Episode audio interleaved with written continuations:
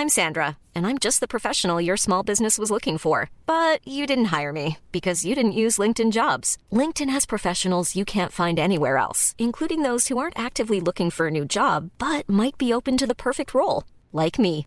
In a given month, over 70% of LinkedIn users don't visit other leading job sites. So if you're not looking on LinkedIn, you'll miss out on great candidates like Sandra. Start hiring professionals like a professional. Post your free job on linkedin.com/people today.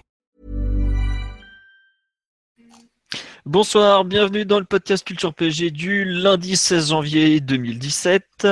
Au programme ce soir, un long retour sur le très intéressant Rennes PSG de ce week-end. Paris s'est imposé 1-0, il y a plein de choses à dire, les débuts de Draxler, euh, un petit débat sur euh, le rôle de Verratti, les choix d'Embry, notamment euh, Trapp dans les buts Matuidi au milieu, plein de trucs donc. On va ensuite parler un peu de Mercato parce que c'est la période. Il y a eu notamment bah, euh, la fameuse quête de la doublure qui patine un peu. Iconé qui a été prêté à Montpellier, ou ça devrait être euh, officialisé bientôt en tout cas.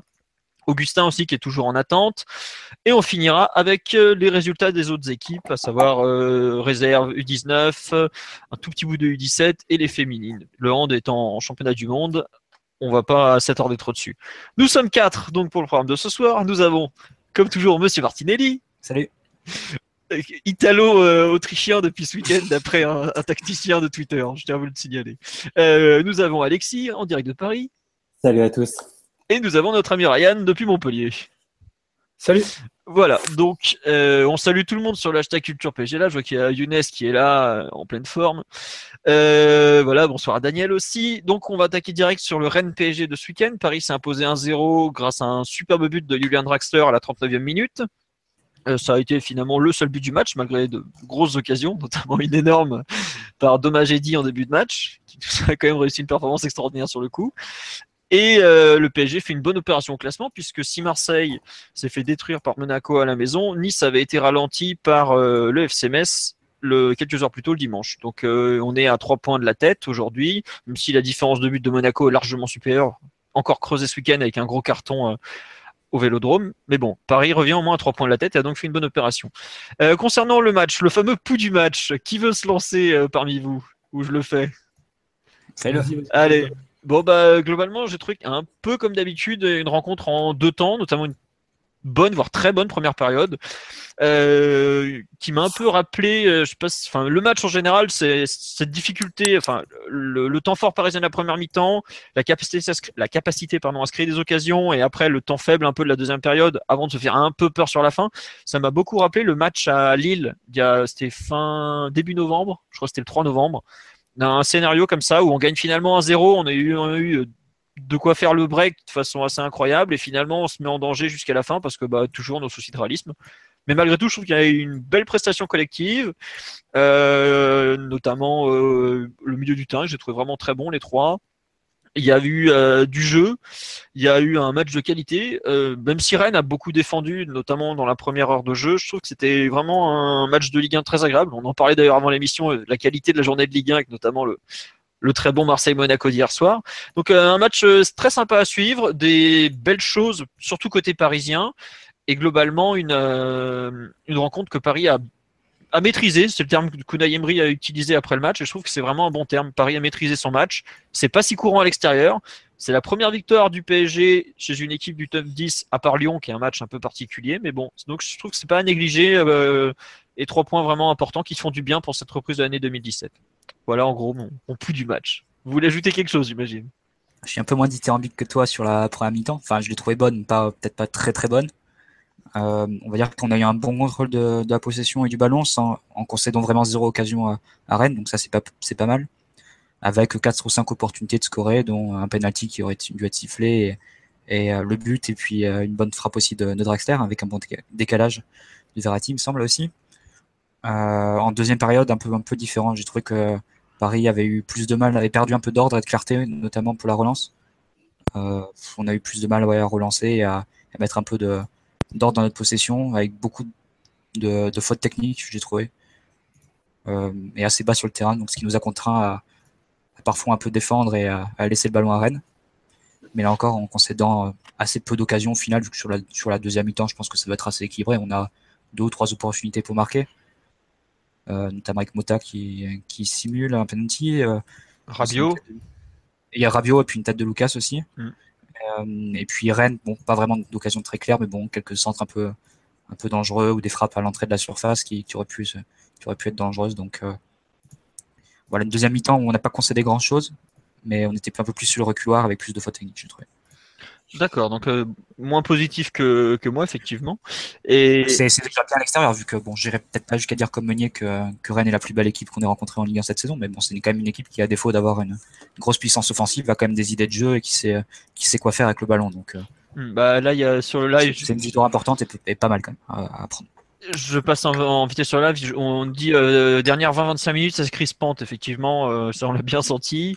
Euh, Chris nous dit efficacité mise à part. Je ne comprends pas la fin de match. On jouait comme si on menait 4-0. Je pense que l'explication se trouve dans le commentaire de Younes, quelques postes plus bas, à savoir la fatigue commence à gagner les joueurs. Je pense qu'on était un peu cuit en fin de match. C'est la reprise bah, du championnat et même de, la deuxième partie de saison. On sait qu'on a toujours un peu de mal en, à reprendre. Faut pas, faut pas le nier. Donc euh, bon, je pour moi, je mets la fin de match vraiment délicate sur le compte de la fatigue en tout cas.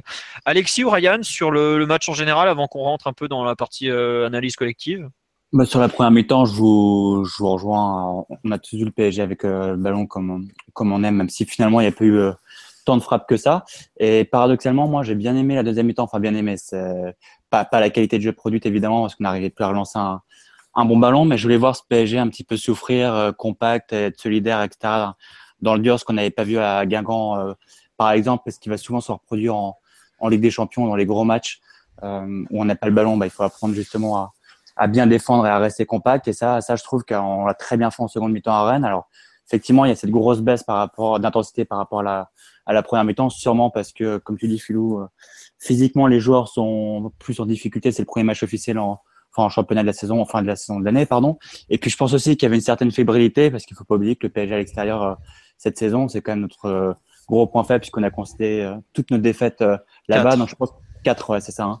Donc dont la dernière à Guingamp, on se rappelle de de tout le bordel que la défaite avait créé. C'est qu'il y a que deux journées de championnat à cette défaite, hein, donc ça remonte pas il y a il y a trois mois. Donc je pense que tout ça, ça a fait que le PSG s'est recroquevillé et, et a préservé son but en seconde mi-temps. Et à l'arrivée, finalement, Rennes n'a pas tant d'action que ça en seconde mi-temps. Bah, en, en, occasion franche, peut-être la, plus belle occasion euh, rennaise, c'est la frappe de Benjamin André que Trapp dévie en corner euh, alors qu'il aurait pratiquement pu la capter. Enfin, il y a une frappe de Persic aussi qui passe juste au-dessus aux 16 mètres.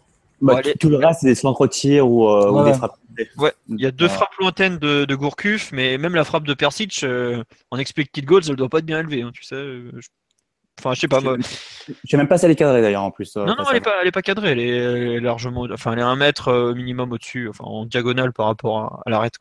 Euh, Ryan, ton avis extérieur sur cette partie avant qu'on. Ben, ouais, par rapport à, ce que vous avez dépeint un petit peu de ce match, je pense que je suis assez d'accord. Globalement, un match plutôt maîtrisé en première période et avec beaucoup de difficultés en seconde période. Mais je pense aussi parce que le PSG n'a pas, pas, fait le break, donc ça, on a eu un match assez ouvert finalement, et Rennes qui a pu y croire jusqu'à la dernière minute. Et euh, ça explique à mon avis pourquoi on a 15-20 dernières minutes assez compliquées pour Paris, parce qu'il y a de la fatigue. Il y a le PSG qui a du mal à garder le ballon et on va dire, euh, faire circuler le ballon sans prendre trop de risques. Et il y a Rennes en face qui pense que justement c'est encore possible. Donc euh, voilà, c'est c'est une fin de match difficile parce que le, match pas, parce que le PSG a pas pris ses distances au niveau du euh, niveau de la feuille de score. Bah, D'ailleurs, là, c'est ce qu'on me fait remarquer qu'on a quand même que 4 tirs cadrés au final, et que c'est pas énorme. C'est Bundy qui nous fait remarquer. Après ça, qu'il y a des tirs qui sont pas cadrés, qui sont des quand même, enfin, on en revient à l'occasion de Cavani au bout de quoi, 50 secondes, qui est un loupé mais extraordinaire. Il y a ça, il y a les deux penalties aussi, ou enfin les deux penalties où Mota et Verratti tombent. Enfin, il y en a un euh, réellement. Ah, il y en a un réellement, mais si Mota prend une meilleure décision, ça doit faire euh, but. Et j'ai eu une stat, je crois que Rennes a tiré autant de fois que nous sur le match, hein. 9 tirs contre 9 si je me rappelle bien, non? Peut-être un peu plus. Non? Je crois qu'il y a un tir cadré pour Rennes sur le match. Combien, pardon? Un seul tir cadré. Ah, tu vois, non, je parlais, des, je parlais des tirs en tout. Ouais. Donc, euh, donc à l'arrivée, euh, à, l'arrivée finalement, il n'y a pas eu tant d'occasions que ça, encore moins pour Rennes. Hein. Oui, oui, non, euh, non mais reprends Ryan, je t'ai coupé, excuse-moi.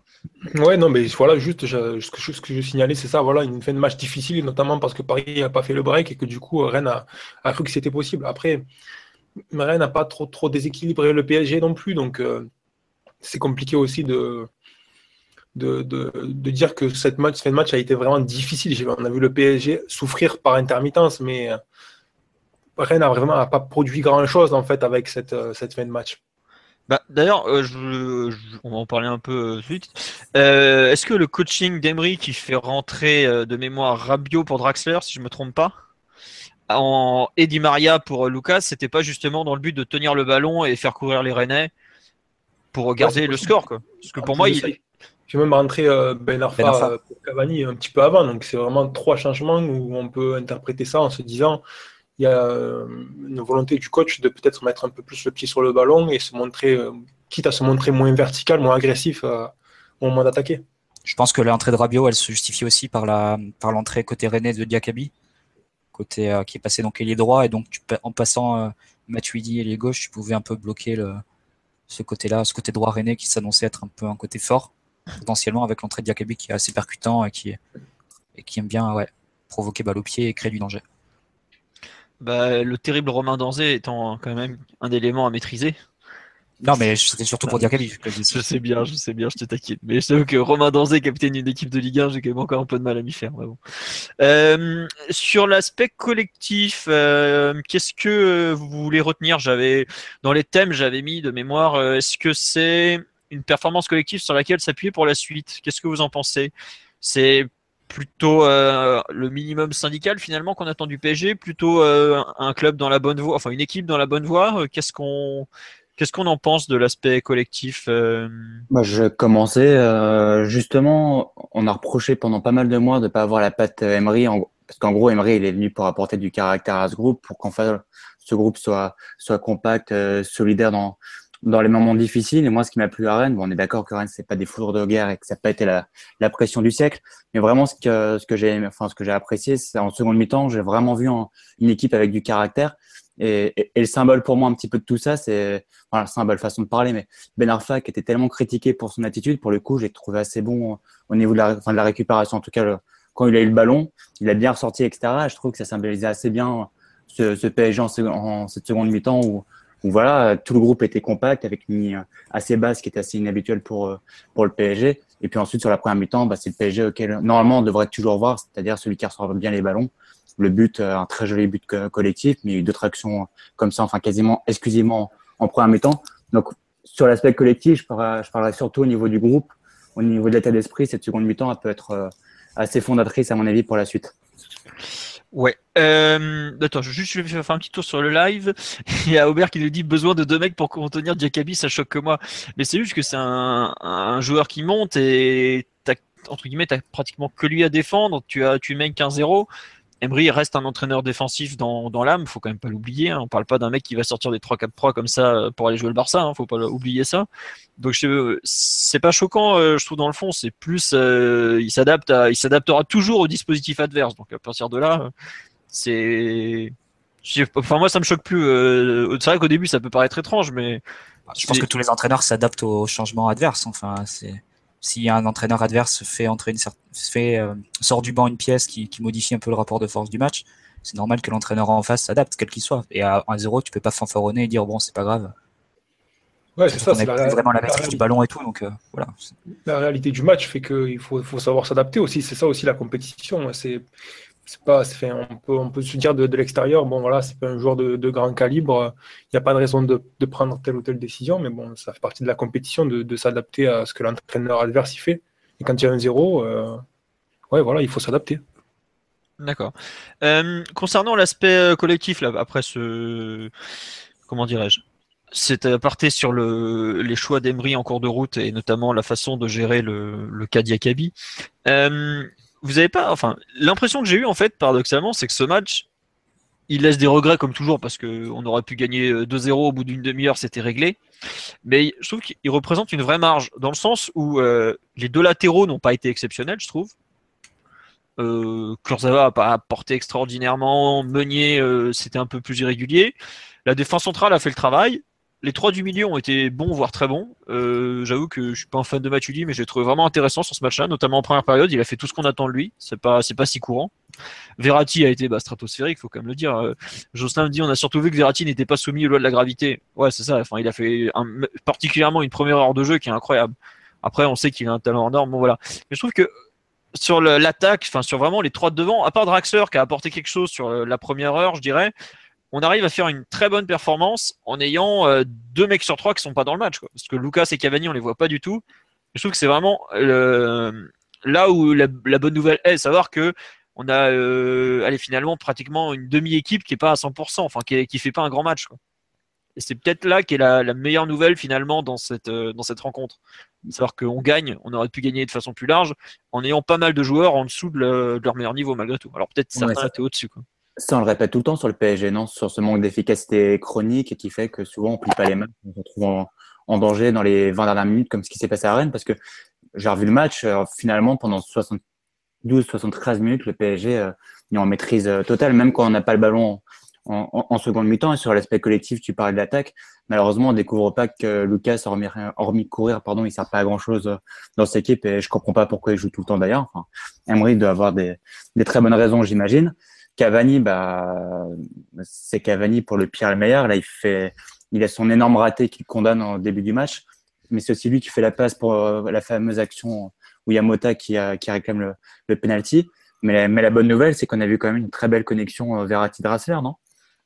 Sur ce match. Bah euh, oui, d'ailleurs, je trouve que Draxler, euh, c'était déjà pareil. À, contre, c'était contre quelle équipe? C'était contre le club africain et contre Bastia. Il a tendance à rechercher les joueurs techniques de l'équipe. C'est sûr qu'avec Lucas, il a trop de difficultés. Hein. Bah non, mais je sais pas si tu te rappelles, contre le club africain, il avait cherché très souvent la diagonale sur Di Maria. Il avait cherché à jouer avec Rabiot, à jouer avec Maxwell. Euh, après, moi avec Augustin qui était en pointe à ce moment-là. Euh, contre euh, c'était quoi? Contre Bastia pareil il avait beaucoup cherché Ben Arfa il avait un peu cherché aussi c'était Verratti il me semble ou Nkunku je sais plus bref on voit qu'il cherche beaucoup les joueurs techniques par contre il a pas, beaucoup joué avec Cavani ou Lucas qui était sur l'autre aile euh, à voir comment il va, s'intégrer après par rapport aux joueurs un peu moins doués techniquement, parce que s'il veut jouer qu'avec les joueurs techniques au PSG, on a aussi des joueurs de profil un peu différents dans le 11 de départ. Je pense euh, Kurzawa qui est quand même plus un joueur, euh, enfin c'est pas forcément un joueur sur du jeu de position, qui est plus un, joueur qui arrive lancer tout ça. Va, va falloir voir comment ça se passe. Autant j'ai trouvé très bon avec Verratti, autant avec les autres joueurs, je suis un peu plus circonspect sur son sur la qualité de son match. il, sort, il, sert deux ou trois fois Matuidi dans l'espace. Je n'ai pas trouvé, pas trouvé ça très marquant quand même. Euh, oui, oui, non, mais je suis d'accord avec toi que il le sert bien d'ailleurs, mais faut voir un peu. J'avoue que je reste encore un peu prudent sur son intégration. Euh, pour l'instant, il s'est bien entendu avec Verratti. J'attends de voir avec les autres en fait. Enfin, globalement, la première, elle est positive, c'est sûr. Sur le jeu collectif, Mathieu ou Ryan, vous voulez rajouter quelque chose?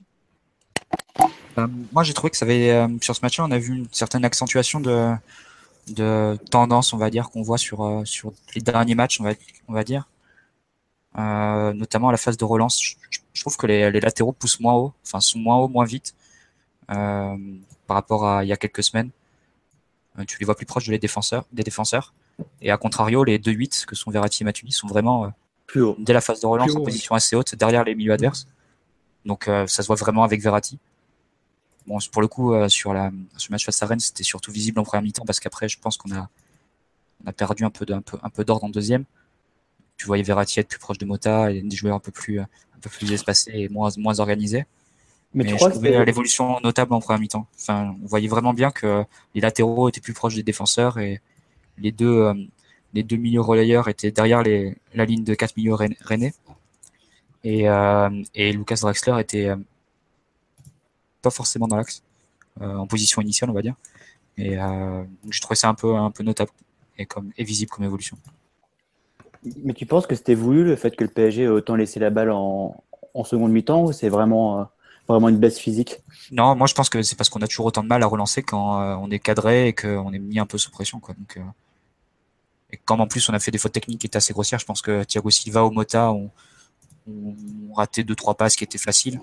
Ouais, vrai, en, deuxième, en, deuxième, période, t'as pas eu la même assise sur le ballon. Et comme Rennes avait est revenu aussi avec d'autres intentions, avec la volonté d'égaliser, l'un dans l'autre, on a fini à, par adopter une, posture un peu plus prudente Ryan, euh, ton avis sur euh, les propos de Mathieu ou la prestation collective en général? Ouais, je suis assez d'accord avec ce que fait remarquer Mathieu. C'est vrai qu'on a semble, ce qui semble être un ajustement de la part de Emery où on a des latéraux qui sont un peu moins hauts. Euh, sans doute parce que justement, il demande aux relayeurs d'être un peu plus haut et d'avoir un peu plus de présence entre les lignes. Voilà, on en avait parlé surtout pendant la première partie de saison, avec le problème du fait que Verratti intervenait souvent trop bas et que du coup, il y avait une accumulation de joueurs euh, dès, la, première passe et derrière le ballon qui rendait compliqué la, progression du ballon. Donc là, je pense qu'il y a peut-être un ajustement de la part de Emery justement pour pouvoir, euh, on va dire, permettre à son équipe de bien relancer avec les latéraux un peu plus présents euh, dès la première passe et les joueurs qui sont plus à même de faire les différences à l'intérieur du jeu, donc les relayeurs un peu plus haut justement et un peu plus éloignés du ballon. Donc, euh, ben, on va peut-être en parler d'ailleurs pour concernant Verratti, mais c'est vrai qu'il y, a des progrès assez importants à ce niveau. Bah vas-y, je pense qu'on va après on va parler des, joueurs en jeu, enfin des perfs individuels. Vas-y, si tu veux te lancer sur Verratti et notamment la, transformation euh, ou pas qu'a apporté Emery aux joueurs justement. Ouais, ben, transformation, bon, on le verra dans les prochaines semaines, dans les prochains mois, ça va. je pense qu'il va falloir un petit peu de temps pour pouvoir confirmer si le joueur va dans telle ou telle direction, mais euh, ce qui semble ce qui semble assez évident là depuis quelques matchs, c'est que euh, Emery est en train de mettre de l'ordre dans le football de Verratti. Euh, et, ce principalement au niveau de ses déplacements et la façon dont il se, déplace et dont il joue sur le terrain dès les premières passes.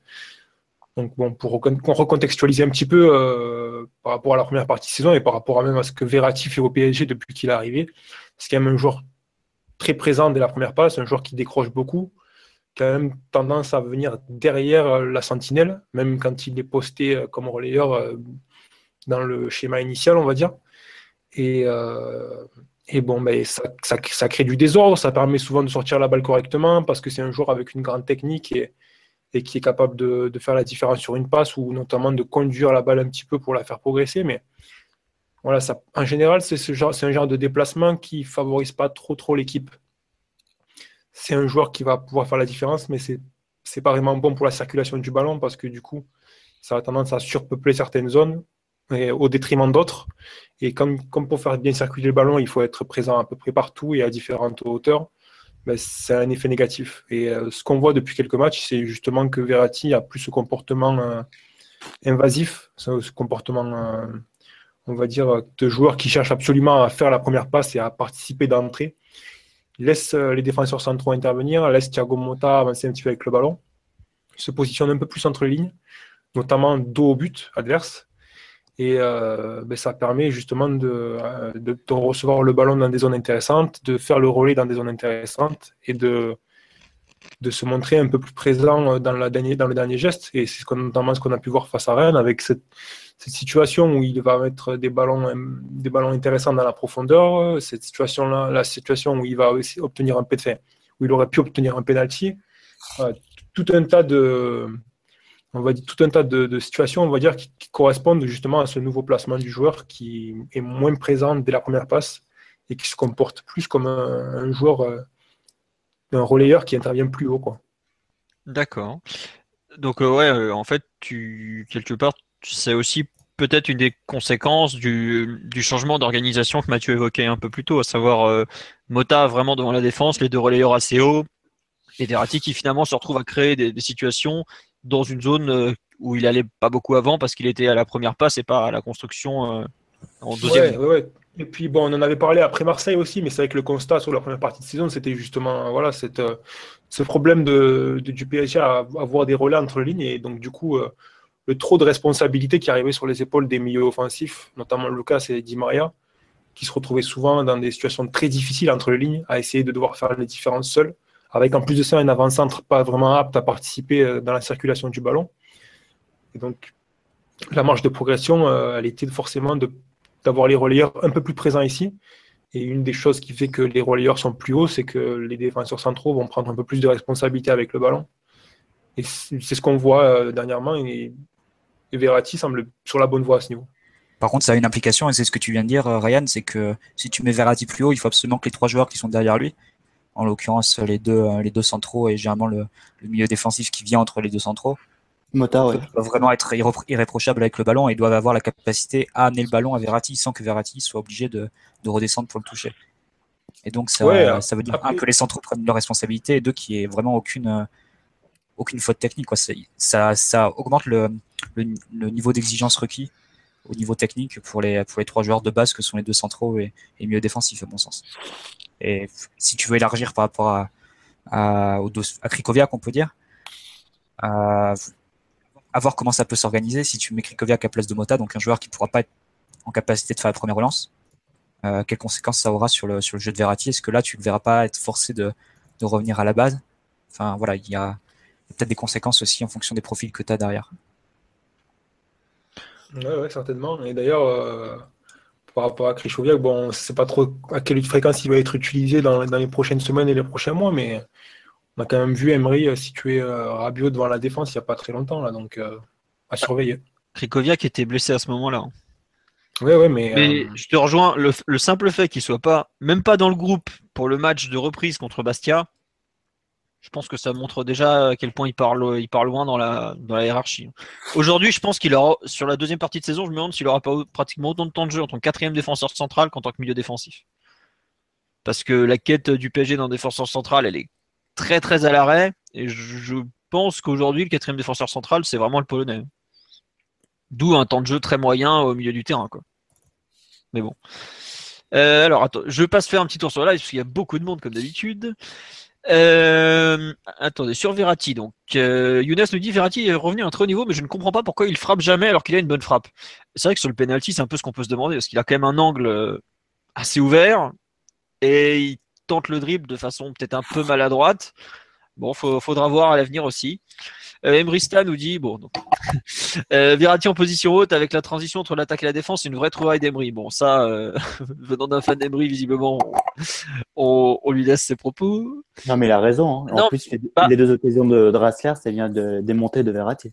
Après, euh, je me souviens aussi qu'à certaines, à une époque, euh, Blanc avait aussi, sur certains matchs, lui avait demandé de jouer un peu plus haut.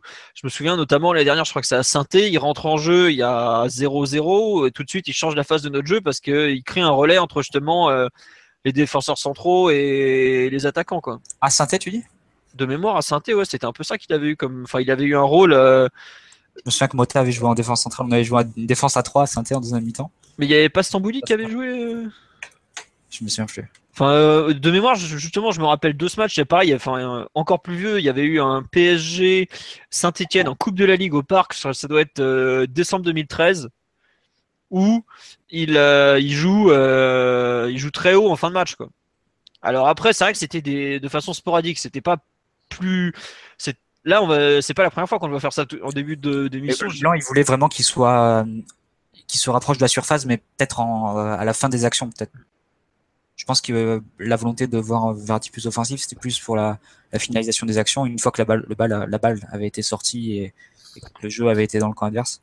Alors que là, carrément, c'est dès la, phase de relance, euh, il ne veut plus le voir proche de Mota. Et ça change considérablement le jeu du joueur, vu que c'est un joueur qui est depuis des années habitué à voir le jeu face à lui. Je pense que depuis son repositionnement numéro 6 à Pescara, donc ça doit faire 5-6 ans, euh, il a à chaque fois joué avec le jeu face à lui. Alors que là, comme l'a dit, comme l'a mentionné Ryan euh, tout à l'heure, euh, sur plusieurs séquences, tu le vois dos au but. Et après, charge à lui de se retourner, de faire le bon contrôle orienté. Bon, ça, il n'a aucun souci pour le faire, donc c'est un problème. Mais bon, ça, ça demande quand même des, une adaptation parce que c'est un changement radical de, de, la nature du jeu, du joueur. Ouais. À voir aussi ce que ça va impliqué peut-être par rapport à son, rôle en sélection. C'est que c'est un truc qui est régulièrement euh, critiqué, euh, enfin pas critiqué, mais débattu en Italie notamment, savoir que, quel poste utiliser Verratti.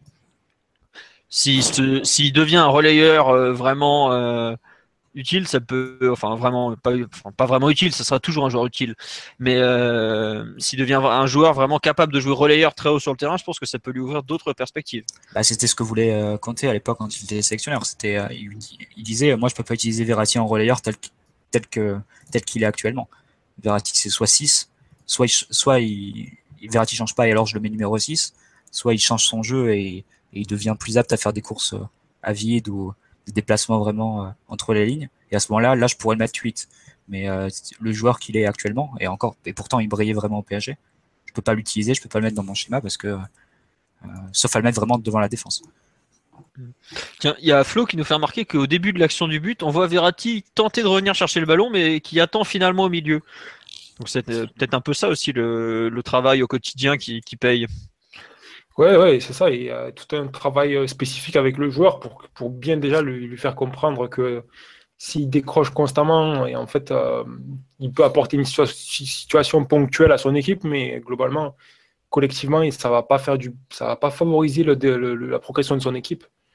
Alors que s'il a un minimum confiance en ses coéquipiers pour lui transmettre le ballon, mais après, il est dans une meilleure posture, on va dire, pour faire la différence lui-même. Mais ouais, à mon avis, c'est quand même un travail de tous les jours pour Emery et euh, qui fait que commencer. Hein. Bah après, enfin, je vais élargir un peu, mais c'est pas la, première euh, implication. Euh, c'est pas le. Il y a d'autres domaines outre euh, Verratti, je trouve, où on sent un travail au quotidien qui commence un peu à porter ses fruits. Je trouve que par exemple que Thiago Silva prend plus de risques aujourd'hui qu'il en prenait en début d'année. Je sais pas si tu vois entre le Toulouse PSG de c'est C'était le 27 septembre de mémoire, un truc dans le genre. Et le, Rennes PSG de ce week-end, euh, en, termes de risque pris dans la relance, il n'y a rien à voir. Euh, aujourd'hui, on a même eu chaud à deux reprises parce qu'il se loupe un peu, mais tu as globalement une énorme évolution, de, pas mal de joueurs dans, leur rôle. Quoi. Après, tu as des les joueurs, comme l'a dit Mathieu, les latéraux montent peut-être un peu moins en ce moment. Il y a, je pense que globalement, l'équipe est en train de, fortement évoluer et, c'est normal. Au fur et à mesure des mois, il, comme ils disent, ils s'adaptent à l'entraîneur.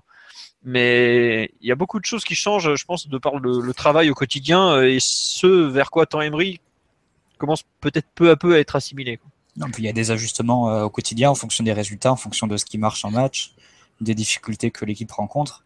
C'est normal, je pense que si tu regardes le, projet de jeu tel qu'il était au tout début de la saison et ce qu'on est en train de faire actuellement, il y a quand même beaucoup de choses qui, euh, qui, ont évolué. Au tout début de la saison, tu voyais les latéraux qui étaient dès le début dès la première phase, qui allait se mettre quasiment au niveau des, milieux offensifs. Là, tu les vois beaucoup plus proches des défenseurs. Enfin, je, pense qu'ils cherchent, Emery. Ils tâtonnent encore pour, pour trouver la bonne formule, celle qui va lui garantir le meilleur équilibre et, et, le meilleur rendement, tout simplement. C'est son, son, boulot. Mm. On nous fait remarquer euh, là sur le live deux choses que les coups de clarité sont l'exemple d'une évolution, tout à fait. Euh, et, et, Bartholomeu nous dit pressing Gourcuff Kalulu très léger aussi. L'organisation à la relance n'était pas très perturbée. C'est vrai que globalement, le Rennes nous a pas forcément très pressé euh, et nous a un peu laissé jouer. Voilà. Euh, c'est vrai qu'on nous dit un peu tard l'assimilation vu les échéances. Ah bah oui, enfin, c'est quand tu changes d'entraîneur, ça, ça se passe pas en un claquement de doigts. Hein. Voilà, regardez ce qui se passe à Manchester City, ça a bien marché au début, ça se passe beaucoup moins bien depuis. Euh, voilà. Et on nous dit, euh, par contre, des nouvelles du fameux pressing. Perso, samedi, j'ai plus du pressé que nous. Bah, quand t'as 70% de possession de balle, c'est, tu presses pas souvent aussi. C'est un peu ça le, souci. Quoi. En, première mi-temps, t'as 3-4 ballons qui sont bien récupérés. Après, quand l'équipe, euh, quand l'équipe allonge, quand l'équipe adversaire allonge, forcément, tu, tu peux pas presser. Mais après, je pense qu'il y a une méprise, c'est que le but, ça n'a jamais été de presser 90 minutes. C'est, l'entraîneur c'est pas bien ça je pense que vous, vous l'aurez euh, vous l'aurez remarqué. C'est le but c'est de presser dans certaines situations et de se replier et de, et de on va de le terrain dans d'autres. Oui ça ça ça faisait pas partie du jeu de l'équipe euh, de manière journalière quoi. C'était pas c'est, c'est un outil qui est utilisé ponctuellement mais c'est vrai que c'est pas comme le fait remarquer Mathieu c'est pas Bielsa c'est pas Klopp de Dortmund. Voilà c'est pas ce genre de pressing là c'est Emery c'est quand même plus une un pressing, pressing on va dire euh, plus intellectuel que physique et euh, beaucoup plus ponctuel que, euh, on va dire, que quelque chose qui fait partie du modèle de, jeu euh, et qu'on peut voir de match en match. Ouais. sur l'aspect collectif et le petit point Verratti, vous voulez rajouter quelque chose ou on passe un peu aux autres joueurs? Parce qu'il y a quand même des choix importants qui ont été faits par Emery C'est bon? Allez hop, on avance donc. voilà. Euh... Ah, tiens, on nous dit qu'il n'y a pas de contre-attaque. Oui, d'ailleurs, vous voulez en parler effectivement de la, diminution du, nombre de contre-attaques. Puisque globalement, c'est vrai qu'on a eu de quoi contre-attaquer en fin de match, ou même sur de certaines séquences pardon, en première période. Je trouve qu'on les a très très très mal jouées. Euh, un avis sur justement ces difficultés à contre-attaquer? Bah, il y a deux choses. Euh, la première, c'est qu'il y, a des joueurs qui ont un QI foot qui, est quand même très limité. Hein. Je tape sur Lucas, mais Cavani que j'aime beaucoup, c'est un petit peu un petit peu le même débat. Et, je pense en seconde mi-temps, enfin surtout en seconde mi-temps, parce que c'est là où on n'a pas eu le ballon. Euh, j'ai vraiment eu l'impression que Paris a pas eu peur de se prendre un but, mais était en tout cas plus préoccupé de pas en prendre un que plutôt euh, que d'aller chercher ce, deuxième. Donc tout ça a fait que les joueurs étaient plus concentrés sur le, le replacement, sur la discipline, etc. Bien rester compact, groupé, plutôt que d'aller chercher ce, deuxième but. Et d'ailleurs, les actions qu'on a en deuxième mi-temps, c'est uniquement la passe de Verratti pour, pour Mota sur, la, sur son fameux plongeon. Et puis, c'est une frappe de loin de Rabiot. Pour le reste, il y a quasiment rien eu, si je me rappelle bien. Il y a une bah, tête de Lucas aussi. Bah, sur les contre-attaques, en deuxième période, bah, déjà l'action de Mota, il me semble que c'est. c'est Mota pour Cavani, ouais. Ça fait peu. Ça fait peu. il y en a, et il y en a un deuxième, c'est euh, c'est Di Maria qui, qui fait l'action, où il glisse. Euh, à la base, c'est euh, une relance. Ben, Paris est, donc, récupère le ballon à ses barres, relance vers Ben Arfa qui se retourne, enfin qui fait office de pivot qui se retourne. après, le ballon part vers la gauche et arrive. et retourne vers la droite vers Di Maria. Et, et là, il glisse et finit par faire une trappe un peu moisie au moment où Rennes finit par se replier. Mais bon, à la base, c'était quand même une contre-attaque. Mais Après, c'est vrai qu'on a peut-être pas beaucoup non plus d'options pour contrer. Je pense que avec les joueurs qu'on a. Donc euh, c'est compliqué. Puis en première mi-temps, quand tu as 79% de possession, effectivement, tu fais pas un compte, c'est sûr. Et je, pense encore une fois que euh, Emery ou, les joueurs, j'en sais rien, sûrement les deux, aujourd'hui sont beaucoup plus préoccupés de, de voilà faire, faire une équipe que, solide à la perte du ballon, euh, presser haut, récupérer, que, tous les joueurs se, se ruent à la perte du ballon sur, sur l'adversaire plutôt que sur ces fameuses phases de, contre-attaque. Enfin, en tout cas, à Rennes, ça m'a vraiment marqué. Et ça s'explique, puisqu'on se rappelle des, des de Toulouse, de Montpellier, ou, la dernière en date, il y a, il y a moins d'un mois à, Guingamp. Je peux comprendre pourquoi le PSG est autant discipliné, on va dire prudent en, seconde mi-temps à Rennes. Ok. Et, je pense que ça nous servira en, contre le Barça, d'ailleurs, ce dit en passant. D'accord. Euh, bah, on verra, ça arrive dans moins d'un mois. Là. Dans, dans, je pense que le mercredi 16 euh, février, on sera d'ailleurs en plein podcast de débrief de Barcelone PSG. Donc euh, bon, on a le temps. non, d'ailleurs, ce sera jeudi, donc on l'aura fait. Le... Bref, peu importe. donc, il y a parmi l'équipe alignée en Bretagne ce week-end, il y avait quand même bah, Trapp dans les buts, donc qui a été préféré à Areola. Il y avait Matuidi plutôt que au milieu, Draxler, Lucas. Est-ce Qu'est-ce qu'on en déduit de ces choix-là? Qu'est-ce qu'on garde euh, Qu'en pensez Qui veut se lancer sur ce thème? Ne vous battez pas surtout. Je pense que le, plus significatif, c'est Trapp, qui semble être repassé devant Areola. Mais pour le reste, pour euh, Matuidi Rabio et Di Maria Lucas, euh, je pense que c'est vraiment tôt pour tirer des enseignements. Je serais pas surpris, par exemple, que ce soit l'inverse la semaine prochaine ou ou le match d'après. Quoi. Donc, euh, en fonction de l'adversaire surtout. En fonction de l'adversaire, en fonction des états de forme. Euh, voilà. Je pense que le plus significatif, c'est vraiment Trapareola. Ouais. D'ailleurs, euh, on m'a fait remarquer aussi que peut-être que enfin, ça fait depuis le début de 2017, on n'a pas pris un but en 4 matchs, en comptant bon, le match amical, mais bon, voilà. Euh, mais en revanche, on en a beaucoup marqué que par rapport à la période euh, avant la trêve où on encaissait un but à chaque frappe contrée, c'est quand même une grosse évolution. Et c'est vrai que c'est quelque chose dont on parle peu, c'est que le PSG a retrouvé une défense euh, assez sereine. Bah, on en a parlé en début d'émission, on n'a presque rien concédé. C'est plutôt une bonne nouvelle, surtout à une équipe comme Rennes à domicile qui a, qui a quand même quelques joueurs de talent malgré tout. on était très bon dans les ballons aériens, j'ai trouvé en seconde mi-temps dans, dans la surface. Ouais. J'espère que ça vous a marqué, mais à un moment, Rennes n'arrêtait pas de balancer des centres de tous les côtés. on a été assez bon à la retomber du ballon. Sauf mais il n'y avait, aucune, il y avait, rien d'intéressant pour Rennes dans cette situation. C'était des situations de très grosse infériorité numérique. D'ailleurs, euh, c'est un peu la constante des euh, trois derniers matchs euh, face au PSG. On voit des équipes avec des idées pour défendre, mais très peu d'idées pour attaquer. Bah, ça, on la Liga. Hein. Toutes les équipes de Liga elles ont le même défaut quasiment. Elles ne savent rien faire avec le ballon, grosso modo. Enfin, pas après, Rennes, je serais moins sévère quand même. Peut-être pour attaquer, il leur manque, euh, on va dire, dans les 30 derniers mètres, un peu de déséquilibre et de. il leur manque des idées surtout, je pense. Hein. Du talent, il faut rappeler Parce que, que tu vois, tu as eu des séquences avec Jean-André et Gourcuff pour ressortir le ballon, pour l'orienter. Après, c'était pas concret et ça n'a pas débouché sur des occasions. Mais il y avait quand même plus de tenue d'un point de vue technique que les oppositions qu'on a rencontrées euh, euh, face à Bastia ou Metz. c'était Metz? Ah oui, bien sûr. C'était Metz. Non, non, mais je, je suis d'accord, Mathieu. C'est-à-dire que oui, oui, effectivement, euh, pour sortir le ballon, et, euh, on va dire que pour créer les, faire les premières passes et progresser sur le terrain, c'est sûr que Rennes, c'est une équipe qui a des idées. Mais au moment de. le reste, je suis d'accord avec toi. Pour, pour, finaliser, voir une équipe comme Rennes avec Courcuff qui est positionné comme deuxième attaquant et qui a une énorme tendance à décrocher et qui était à la hauteur de, du, du pivot euh, rennais pendant une grande partie du match voir Rennes justement centré avec un seul joueur dans la surface, voire deux contre 5, 6 Parisiens. Voilà, on, peut se demander où était euh, la partie, euh, la dernière partie du plan offensif de Rennes sur ce match-là.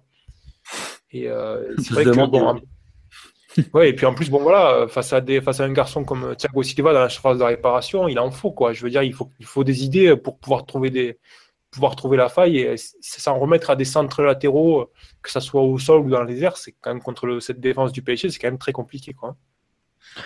Ouais. Euh, juste pour revenir là sur le, thème du gardien, euh, on nous dit Aubert, bizarrement la défense redevient solide dès que la passoire retourne sur le banc. Coïncidence, euh, coïncidence ou pas, mais il a fait un match plutôt très correct. Enfin la passoire est en là, a fait un match très correct contre Metz mercredi soir. Donc je trouve que c'est un peu, peu une attaque mal passée. Je trouve. Enfin globalement toute l'équipe est plus en confiance et va mieux que qu'il y a quelques semaines. Quoi. Donc Enfin, faut pas faut pas oublier que par exemple à Guingamp, je sais pas si on a, euh, enfin en termes d'occasion, c'est beaucoup plus pauvre aussi quoi. Donc je, trouve qu'il y, a quand même une, euh, la trêve a fait du bien, notamment physiquement, mentalement aussi, et il y a tout un état d'esprit peut-être qui a changé. C'est pas juste le gardien. Euh. Enfin, je n'ai pas, j'ai pas l'impression que Trapp ait non plus fait des miracles dans son but en deux matchs, par exemple. Non, sans, sans lui Mais pas, Non, mais c'est pas, je jette pas la, pierre. Hein. C'est pas du tout histoire de dire l'un par rapport à l'autre. C'est juste que aujourd'hui, Trapp, euh, que ce soit contre Bastia ou Rennes, il n'a pas eu grand chose à faire au final. Quoi. La limite, était plus, euh, plus mis en danger contre Metz. Enfin, il a eu plus à faire contre Metz que, que Trapp lors des deux derniers matchs. Je pense notamment à un centre super, euh, super dangereux où il, y va plutôt bien. Donc, Non, mais par exemple, tu vois, tu peux te poser la question quand tu vois une action type, à moins il y a un centre de balle de la gauche donc et qui arrive un peu dans une zone au point de pénalty où il y a à la fois les deux, deux centraux de Paris euh, un attaquant René et puis Trapp. Et euh, au final, c'est Trapp qui saisit du ballon et qui se saisit bien. Moi, ça m'a rappelé un peu une action, euh, l'action du but de Nice. Bon, là, c'était pas un centre, c'était un centre aérien, c'était pas un centre à rater, on va dire, ou avec un rebond. Et, et, là, il y a eu un cafouillage et au final, ça fait but. Donc, y a... Dans le but de Nice, tu parles de quel? Parce que les buts qu'on prend le, le deuxième. Pas le coup franc, mais le, but de Pléa. Mais c'est oh, mais c'est un centre très lointain où la balle elle retombe bah à l'entrée de la surface, je pense. je trouve que ça ressemblait un peu à l'action, sauf que là le centre n'était pas aérien, mais ça ressemble un peu à cette action où tu as une situation un peu tendue au point de pénalty où tu as les deux centraux de Paris, l'attaquant adverse et puis le gardien et au final as une et là le trap c'est bien saisi du ballon alors que c'était pouvait y avoir un peu de danger. S'il y a une faute de communication ou une, erreur de lecture, ce qui avait été le cas face à Nice. Euh, donc voilà, là, je trouve qu'il y avait peut-être une petite différence. Mais concrètement, il y aura aura plus de débat sur Trapp euh, jusqu'à sa prochaine boulette. Tant qu'il fait pas de boulette, ça paraît clair qu'Emery il va pas, il le changera pas. Enfin, en tout cas, pas, pas, en championnat, à mon avis. Hein. Oh, tu sais, euh, je suis parti voir un peu ce qu'il a fait avec ses gardiens et il a fait des choix des fois. faut s'accrocher. Hein. enfin là, c'est tellement fébrile, tu vois, c'est tellement, tellement, tellement fébrile qu'il voit bien qu'ils sont en train de pas de tuer les deux, mais c'est vraiment. Euh, je pense que Trapp à la prochaine boulette, il dégagera. Parce qu'à mon avis, Emery, euh, je pense, a une préférence, une petite préférence pour euh, Areola, mais tant que Trapp déconnera pas et comme comme on voit bien que les joueurs ils sont trouvés, ils sont revenus pardon avec un autre état d'esprit, on, on, voit bien que mentalement et, psychiquement et physiquement ils sont ils, sont beaucoup mieux. Je pense que tant que Trapp fera pas de grosses boulettes, il y aura, pas beaucoup de débat. Hein. Bah, j'espère que c'est pas comme ça qu'il résonne, Emery, parce que enfin rechanger de gardien à chaque erreur de de, l'un ou l'autre, c'est, euh, enfin, ça me semble vraiment très, euh, très euh, dangereux comme, comme façon de, de gérer ça. Enfin, moi, je te parle de grosses boulettes. Hein. Je te parle de grosses boulettes, évidemment. Pas, pas... Bah, moi, je serais plutôt partisan, maintenant que Trapp a été remis, qu'on lui fasse confiance jusqu'à la fin de la saison et qu'on qu'on l'installe définitivement comme numéro 1 en lui donnant toute l'assurance que. Mais tu vois, Emery, il répond jamais à la question à chaque fois. Hein. Ouais, je sais, je sais. Bah, après, il est un peu coincé. Hein. Il répond pas parce que il a toujours dit qu'il annonçait d'abord son choix gardien. Et comme il leur dit le matin même, je pense que ce serait plus clair de dire maintenant Trapp est numéro 1 et il va jouer euh, tous les gros matchs parce que tu, vois, si, si, tu te dis euh, face au Barça, euh, à la fois il va jouer le, résultat de l'équipe et il va jouer sa place dans l'équipe. Enfin, c'est bizarre comme, comme situation psychologique, je trouve, à gérer. De savoir que tu joues à la fois pour toi et pour ton équipe, c'est. Donc je pense qu'il faudrait mieux d'être clair et de le dire, et de le dire vraiment maintenant. Bah, être clair, euh, peut-être qu'il l'est avec eux, parce qu'on sait jamais trop, mais euh, je sais pas si ça... vu qu'il le dit match après match. La concurrence. Non, mais la concurrence, voilà, tu peux pas le faire au poste de gardien. C'est. Ouais, je pense, euh, je pense pas non plus. ouais, je, comme, euh, je- mais il faisait ça, comme disait très bien euh, Chelou, il faisait, il faisait ça aussi à, à Séville. Mais euh, bah, à Séville, non, il changeait entre l'Europa League et, le championnat. Là, c'est La spécial. coupe aussi, la coupe, je suis allé voir, en coupe, il y a des fois, il te sortait euh, Sergio Rico pour un match complètement pété, puis après, il te remettait David Soria. Je, je que la gestion des gardiens par Unai Emery, c'est un truc, euh, je sais pas. Je pense qu'il en tirer le meilleur des deux, donc il, est- met les deux sous pression. Mais, là, mon- manifestement, Etra et Areola sont deux gardiens qui sont assez fébriles euh, euh, psychiquement en tout cas. Donc, euh, donc c'est pour ça que je pense qu'il faudrait mieux dire, ouais, voilà, Trapp était titulaire. Et puis si jamais ça déconne, voilà, si ça déconne vraiment, je précise, hein, comme Areola où il a une spirale hyper hyper négative, là tu changes, puis voilà, ce sera réglé. Tiens, nous parle de, l'entraîneur des gardiens. Il devait pas quitter le club au mercato.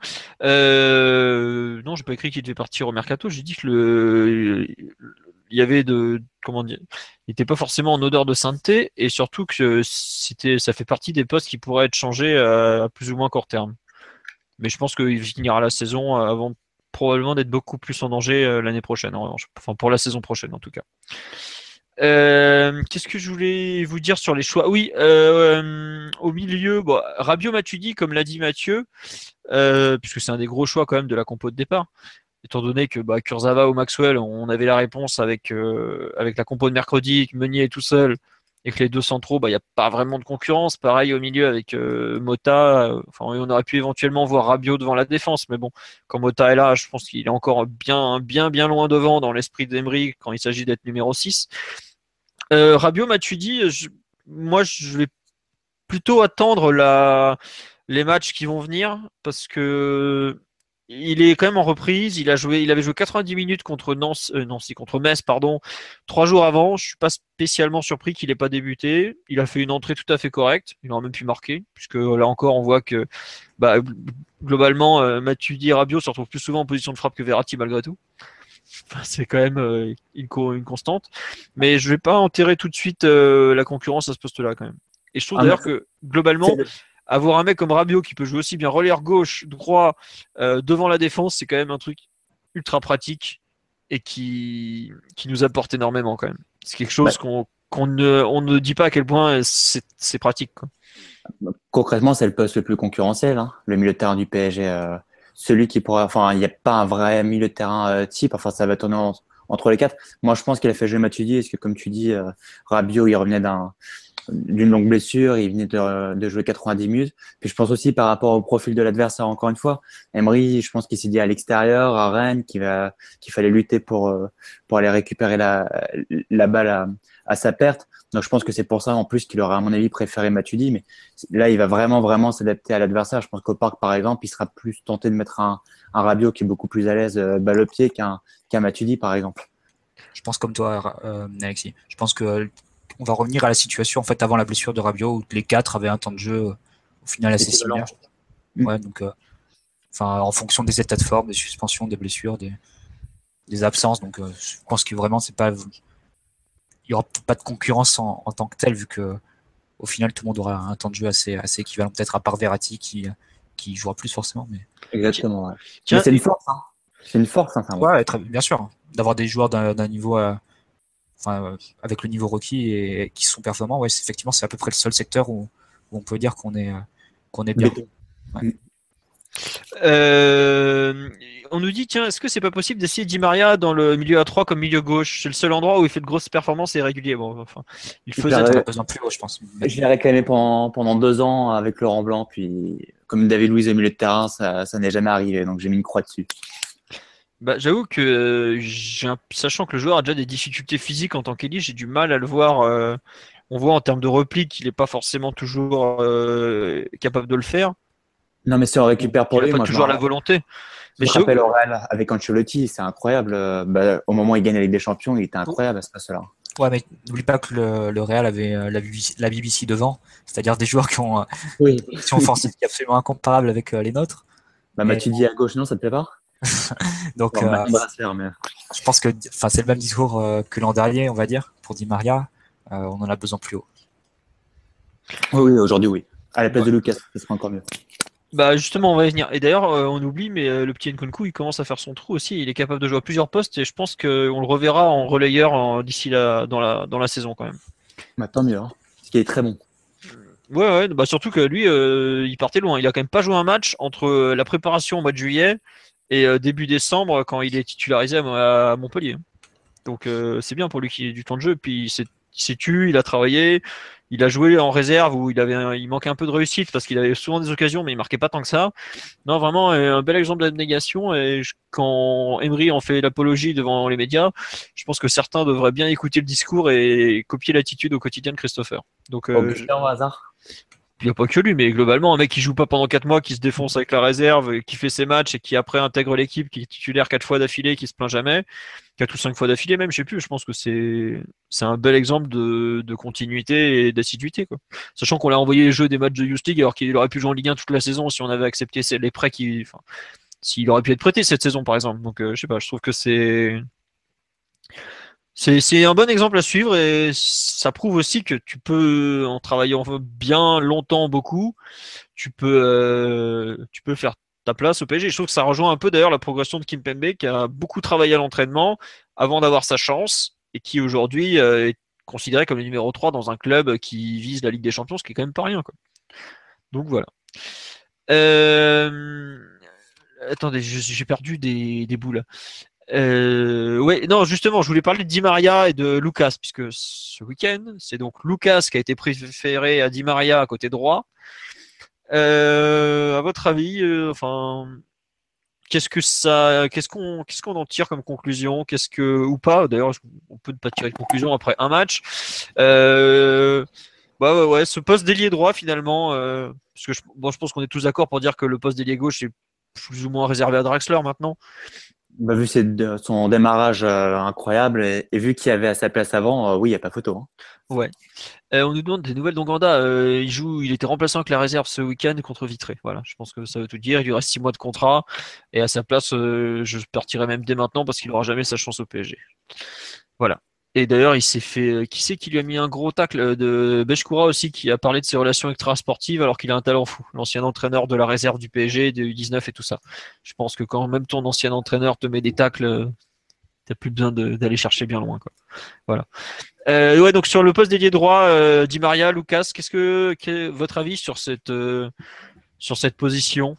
Moi, je mettrais euh, le moins mauvais, à mon avis, Di Maria, mais j'ai lu que Lucas avait été le joueur le plus utilisé en championnat, non? Quelque chose comme ça. Enfin, il a un temps de jeu, en tout cas, qui est assez, euh, qui est assez fou. Non, il a joué tous les matchs euh, de championnat avec le PSG, si je me rappelle bien. Non, c'est pas ça. ça. Ouais. Il avait, de mémoire, il avait joué ou pas débuté tous les matchs parce qu'il débute pas à Guingamp, notamment. Il était un peu touché. mais euh, voilà. Non, je sais pas. Il y a, on me dit euh, Di Maria, ça ressemble à une sanction. Bah, je pense aussi effectivement que c'est une sanction par rapport au. Enfin, non, surtout par rapport au match avant la trêve où il s'en foutait. Je, revois le match à Guingamp, il est honteux, quoi. Enfin, il sort en marchant au bout d'une heure, on n'a rien foutu pendant 60 minutes. Euh, au bout d'un moment, euh, dans un système où c'est censé être la méritocratie, tu peux pas tolérer ça, quoi. Il a, il a, il a fait passer beaucoup, il a accepté beaucoup de choses durant la première partie de saison. Au bout d'un moment, euh, je pense qu'il a dit stop, quoi, tout simplement. Lucas est tellement, tellement limité. Si je dois jouer à un Barcelone demain, j'y vais avec Di Maria, hein, j'y vais pas avec Lucas, même si Lucas est bien plus discipliné et court. Mais sincèrement, en dehors de courir, euh, Lucas ne sait pas faire grand chose d'autre. Hein. Mm. Di Maria, il court pas, mais au moins, il au moins, il sait faire quelque chose avec le ballon. Ryan ou Mathieu, un avis sur ce poste d'ailier droit euh, aujourd'hui? Comment le gérer? Les choix d'Emery, tout ça? Ben, on, a vu que on a vu que Di Maria fonctionnait un peu mieux quand il était à droite, un peu plus, euh, on va dire, décisif. Et on a vu également que Lucas avait beaucoup de mal à jouer à gauche. Donc, euh, à court terme, ce qui paraît clair, c'est qu'on va peut-être pas beaucoup les voir ensemble, euh, l'un de chaque côté. Mais c'est difficile de faire une lecture de, pourquoi Emery choisit tel ou tel joueur à l'heure actuelle. On sort de la trêve internationale, on est dans un retour à la compétition. Voilà, on sait que Di Maria avait a fini la, première partie de saison un peu fatigué. Je ne sais pas trop euh, dans quel état d'esprit se retrouve le joueur, euh, mais bon, moi je vais attendre quand même quelques matchs avant de, mettre un avis là-dessus. À mon avis, euh, il y a peut-être beaucoup plus une envie de la part d'Emery de, de laisser souffler le joueur et de donner du temps de jeu à, Draxler tout en utilisant Lucas dans sa position préférentielle plutôt qu'une sanction quelconque de la part de, de l'entraîneur. Mais bon, ça reste à, c'est pas clair encore. Je pense que c'est tôt pour se faire un avis là-dessus. Je suis entièrement sur la ligne de Ryan. Je pensais aussi à ça, au fait que Di Maria ait, souffert beaucoup de, l'accumulation des matchs euh, sur la première partie de saison. Euh, donc son temps de jeu soit un peu plus géré. Et là, comme le fait qu'il y ait Lucas qui, puisse jouer à cette position, ça, ça arrange bien en fait Emery. Après, je, suis quand même un peu soucieux, on va dire, de, de, son attitude sur ces, ces derniers matchs depuis l'arrivée de Draxler en fait. J'ai l'impression que le fait de la concurrence, euh, ça lui va pas du tout à Di Maria, dans le sens où il, où il veut surjouer et parfois il a tendance à, à chercher la frappe au lieu de, de décaler. C'était déjà le cas face à le match de coupe qu'il a joué, je sais Metz. Metz. Et euh, c'était également le cas lors de son entrée euh, ce week-end. Euh, donc bon, ça fait un an où il, où il, tente la frappe au lieu de décaler à gauche. Il me semble qu'il y a Matuidi qui doit être décalé, qui doit être libre. Donc euh, bon, c'est un, échantillon pas assez, grand pour, tirer des conclusions, mais ça fait quand même deux fois où il a joué un peu perso, comme s'il avait vraiment envie de, de, prouver sa place de démontrer. Alors que normalement, il devrait avoir l'attitude inverse. Donc je sais pas si la concurrence, entre guillemets, ça lui fait beaucoup, beaucoup de bien. Bah, donc voilà, c'est ça va être le, le, le boulot d'Emery, c'est et comme de chaque entraîneur, c'est de comprendre un peu les joueurs qu'il a en face de lui et, comment ils marchent et comment ils réagissent et comment les stimuler et comment ne pas les perdre. Et euh, son travail va être avec Di Maria va être celui-ci. Il y a quand même un souci avec Di Maria, c'est quand même que ça fait quelques mois que, enfin quelques semaines plutôt que son agent tente de le placer en Chine. Quoi. Donc, euh, je suis pas sûr que le joueur soit complètement concentré sur euh, sur le PSG et autres. Enfin, c'est la situation du joueur, elle est, elle est incroyable. Quoi. Moi, j'ai pas noté de mauvaise volonté dans son entrée. Hein. Au contraire. Ah, Plus je... maladresse par volonté de trop en faire qu'autre chose. D'accord. Oui. Puis entre nous, euh, footballistiquement parlant, je suis désolé, mais. Il n'y a pas photo, c'est sûr. Voilà, il n'y a, a, pas photo, même si Di Maria, il n'est pas bon dans l'attitude. Lucas, euh, je comprends en tant qu'entraîneur pourquoi Emery le met, euh, le met, pardon, parce que voilà, il est, Lucas, il est irréprochable et il court, il se replace, etc. Donc, ça, forcément, ça doit beaucoup plus plaire à Emery que, que Di Maria qui, qui traîne des, des pattes et qui en plus euh, est dans un mauvais moment, mais mais Di Maria, ça reste un vrai joueur de foot, alors que Lucas, avec tout le respect que j'ai pour lui, euh, voilà, c'est un, c'est un poulet sans tête, quoi. Il court, il court, il court, mais en dehors de ça, qu'est-ce qu'il va apporter à une équipe euh, de la qualité technique du PSG euh, Pas grand-chose. Hein. Honnêtement, Lucas, sa chance, c'est qu'il y a que des médiocres à sa place ou des gars qui n'ont pas les bonnes attitudes, parce que sinon, il n'aurait jamais dû, enfin, pas jouer au PSG, mais en tout cas, se retrouver titulaire indiscutable au PSG comme c'est le cas en ce moment, c'est. Oh, il n'est pas titulaire indiscutable, Alexis. Attends. Ouais, non, enfin, il joue pas mal, il joue, il joue beaucoup. Il, joue, il est dans la rotation, mais il fait pas partie des indiscutables. Bah, j'espère qu'il va complètement disparaître avec Drassler, parce que franchement, son match à Rennes, euh, vous l'avez tous vu, euh, qu'est-ce qu'il apporte, c'est terrible. Hein.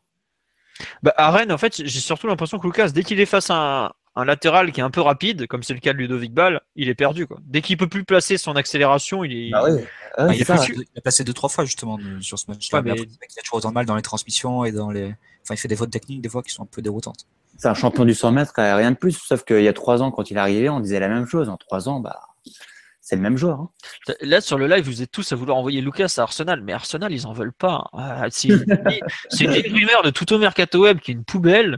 Euh, ils en veulent pas. Ils ont déjà deux mecs capables de jouer à ce poste-là qui sont à peu près du même profil, Walcott et Oxlade Chamberlain. Ils vont pas prendre un troisième euh, qui comprend rien au foot et qui court tout droit. Hein. Et qui est encore moins bon en plus. Donc, et qui est encore moins bon, comme tu dis. Donc, euh, enfin, ça se discute quoi. Parce que bon, on parle quand même pas de Docrac, hein, mais euh, arrêtez de vouloir euh, croire que Lucas va aller en, en première ligue. Euh, voilà quoi. On dit Lucas, un, ligue, enfin, il pourrait y aller en première ligue, mais euh... faut pas se les cons pour claquer 40 millions dessus même en première ligue, ça veut tout dire. Alors qu'il a typiquement le profil pour jouer en Angleterre. Bah après, je suis pas sûr que le PSG veuille le vendre aussi non plus hein, cette période de la saison tout du moins, mais bon. Je sais pas. J'avoue que le, le, cas de l'ailier droit, alors je trouve que le 11 de départ se décide, aller plus ou moins. Euh, Aujourd'hui, il est droit, c'est pas entre un Lucas qui a des grosses limites et un Di Maria qui me paraît pas vraiment être concentré sur le PSG actuellement. Euh, je suis... Inquiétant. Ouais, ouais. inquiétant. Ouais. Et autant au début de podcast, je l'ai placé comme un point positif dans le sens où ça nous donne de la marge. Autant si aucun des deux donne satisfaction, ça va vite devenir un point négatif parce que bah, ça sera toujours une, une faiblesse, quoi. Tout simplement faut pas, faut quand même le dire. Quoi. Concernant les performances individuelles sur le Rennes PSG, vous voulez rajouter quelque chose ou on peut, on s'arrête sur ce constat Lucas Di Maria? Un petit mot sur Meunier quand même. Vas-y, vas-y, lance-toi sur Meunier, oui. Non, je vais, je vais pas, je vais, faire très, très rapide parce que j'ai pas envie de, de faire dans le bashing et tout, mais je trouvais comme son match, et notamment sa deuxième mi-temps, euh, vraiment inquiétante. Euh, j'ai pas compris notamment le sort de louange, notamment côté Riolo après, après le match. Enfin bon, j'ai vu des, passer des commentaires. Euh, défensivement, il se fait déposer par balle à un moment. Euh, deux, trois fois où il, il juge mal des trajectoires il se fait déposer aussi par Grozicki. Il laisse trop d'espace pour centrer. Euh, à deux reprises, il a des bonnes opportunités euh, pour centrer. Il, il, rate son, enfin, il rate sa passe ou il rate son centre. Et ce qui envoie, ce qui permet à Rennes de partir dans son dos sur un contre avec Grozicki. Euh, en première mi-temps aussi, la fin de première mi-temps, il rate deux passes faciles. Pareil, qui redonne le ballon à Rennes. Enfin, j'ai trouvé son match vraiment, vraiment moyen et je suis un peu étonné qu'à chaque fois qu'il passe entre les gouttes, mais j'ai pas trouvé vraiment rassurant sur, sur ce match-là. Okay. Ah, aussi, pareil, pareil, pareil sur le sur l'occasion de Persic, euh, quand il euh, quand il se retrouve à, aux 16 mètres à armer sa frappe et qu'elle passe juste au-dessus, à la base, c'est euh, sur un long ballon et c'est Meunier qui perd son duel aérien face à Gourcuff. Et ce qui permet à Rennes de récupérer le ballon et de, et de pouvoir armer sa frappe. Donc, mm. je trouvais que c'était l'un des Parisiens les plus en difficulté face à Rennes. Ouais. Tiens, il y a euh, Omar qui nous dit euh, à propos de Meunier, quid de la déclaration d'Emery à son sujet concernant le fait qu'il faut jouer avec la tête? Euh, je pense que c'est une allusion au fait qu'en fin de match, il lui disait d'arrêter de monter alors qu'il voulait garder le score, tout simplement. Non, mais c'est surtout, enfin, il y a deux fois où il, où il l'engueule, Emery, en fin de match, à la 80e. Donc c'est le centre dont je parlais. Il a, il se retrouve euh, au, à aller euh, dans les 30, dans les 25 derniers mètres. Euh, René donc, et un peu excentré sur le côté droit. Il a quatre coéquipiers qui sont soit dans la surface, soit aux abords et il rate son centre, il tente un centre en retrait, le ballon est récupéré, et du coup, euh, sur, euh, avec son centre raté, ça fait 5 cinq, euh, joueurs du PSG qui sont éliminés. Et, euh, et Rennes peut placer un contre euh, quasiment en, en, égalité numérique, ou en légère infériorité numérique, donc c'était très dangereux à 10 minutes de la fin du match. La deuxième fois où il se fait réprimander, c'était dans le temps additionnel où il y a un long ballon qui vient à droite, il juge mal la trajectoire, et le ballon revient sur Grosicki qui peut après le provoquer en un contre donc c'était il a été dangereux pour son équipe, j'ai trouvé samedi. Hmm. Euh, Arthur nous dit quand Meunier centre moins bien, sa copie est tout de suite moins bonne. Euh, oui, oui, c'est pas faux. C'est vrai que globalement, il avait une bonne qualité de centre, mais là, ce week-end, ça n'a pas été euh, non plus extraordinaire. C'est dur aussi en même temps au PSG d'exploiter les centres parce que finalement, il n'y a, vraiment qu'une ou deux euh, il n'y a, qu'un attaquant vraiment apte de reprendre à peu près tout dans la surface, et puis après des joueurs qui arrivent de la seconde ligne, mais qui ne sont pas vraiment des spécialistes. Donc euh, c'est compliqué pour lui de faire valoir un petit peu sa qualité sur le plan offensif, parce que c'est vrai qu'au-delà de ça, sur le plan associatif, et même c'est un, un, joueur qui a un gabarit assez lourd, qui est, un peu, qui est plutôt rigide, qui n'est pas spécialement bon tribleur, donc euh, faire des différences en se projetant vers le but, c'est compliqué pour lui. Et s'il fait pas la différence avec un, s'il ne contribue pas offensivement avec un centre, c'est dur pour lui de, de, contribuer. Ouais, bah écoutez. On, non, mais on, comme dit euh, Mathieu, on va pas l'enterrer non plus.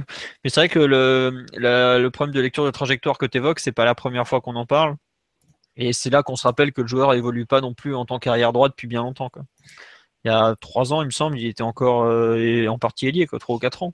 Donc bon, c'est pas énorme, trois ans d'expérience à un poste où t'as pas non plus. Euh, Enfin, surtout dans une équipe comme Bruges ou le PSG où c'est très dominant, c'est pas forcément, euh, c'est pas forcément évident d'apprendre tout ce qui est, enfin, c'est moins évident de, t'es moins sollicité d'un point de vue défensif et voilà quoi.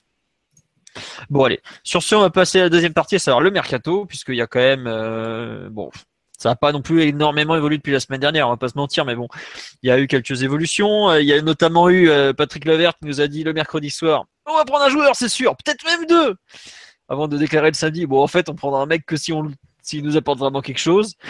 Donc la question que j'avais mis en thème, c'est est-ce que Paris se perd dans ce mercato hivernal finalement, ou est-ce que c'est finalement plutôt mieux d'attendre plutôt que d'acheter euh, pour acheter vraiment? Je parle notamment en poste d'avant-centre. Qui, a un avis sur ce, sujet? Bah, on a la confirmation que c'est un mercato très difficile et que dans, l'idéal, c'est mieux de ne pas y avoir recours.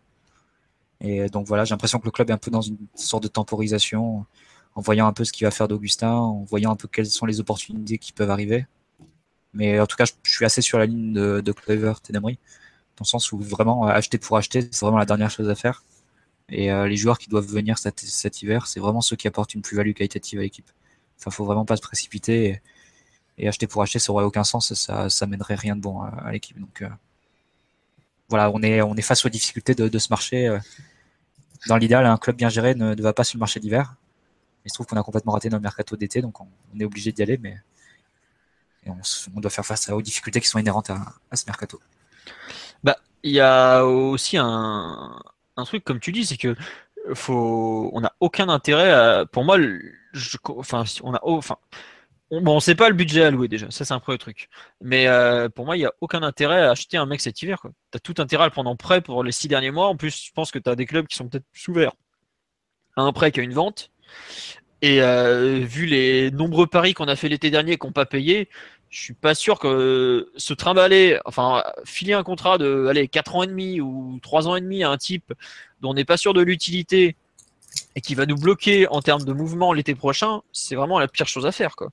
Bah, on en avait parlé déjà la semaine dernière, euh, Alexis a parlé de Gabbiani par exemple, et enfin vraiment sur, euh, sur ce dossier, notamment précisément de l'attaquant, si tu dois prendre quelqu'un, prends quelqu'un en prêt et tu verras euh, l'été prochain en prenant un vrai concurrent à Cavani, on connaît les limites et on a pu les apprécier cette saison. Là, si tu prends quelqu'un, il faut vraiment que ce soit sur de court terme, euh, en prêt, euh, tu minimises des risques. Euh, et si tu prends un, joueur de façon définitive, ça sera plus peut-être sur poste d'arrière gauche et, quelqu'un dont tu es sûr de la qualité et de la qualité sur le long terme. Euh, juste, je fais une aparté pour Ricardo Rodriguez. On devait pas faire. Si, il y a un article qui est prévu sur Ricardo Rodriguez. Il y a une euh, info qu'on doit vérifier qui est en attente. C'est pour ça qu'il n'a pas été publié dans l'après-midi. Voilà. Mais sinon, euh, il était prévu pour être publié à 19h. Vous savez tout. Voilà. Euh, on nous dit c'est sérieux les pistes impossibles style Benteke Batshuayi. Bah, le problème c'est que c'est des pistes anglaises donc ça coûte très cher et c'est pas forcément très accessible. Par exemple, Batshuayi, tout le monde parle de Chelsea du PSG. Le joueur il s'est volontairement tué. Je suis pas sûr qu'aujourd'hui il ait très envie de venir à Paris. Voilà.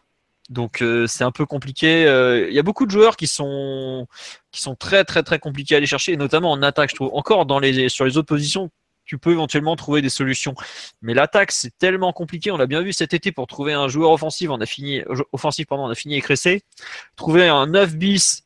Euh, avec, nos, avec nos critères, à savoir, il faut qu'il soit déjà prêt, il faut pas qu'il empêche Cavani ici, faut qu'il soit éligible à la Ligue des Champions. Ça réduit vachement, vachement les, possibilités quand même.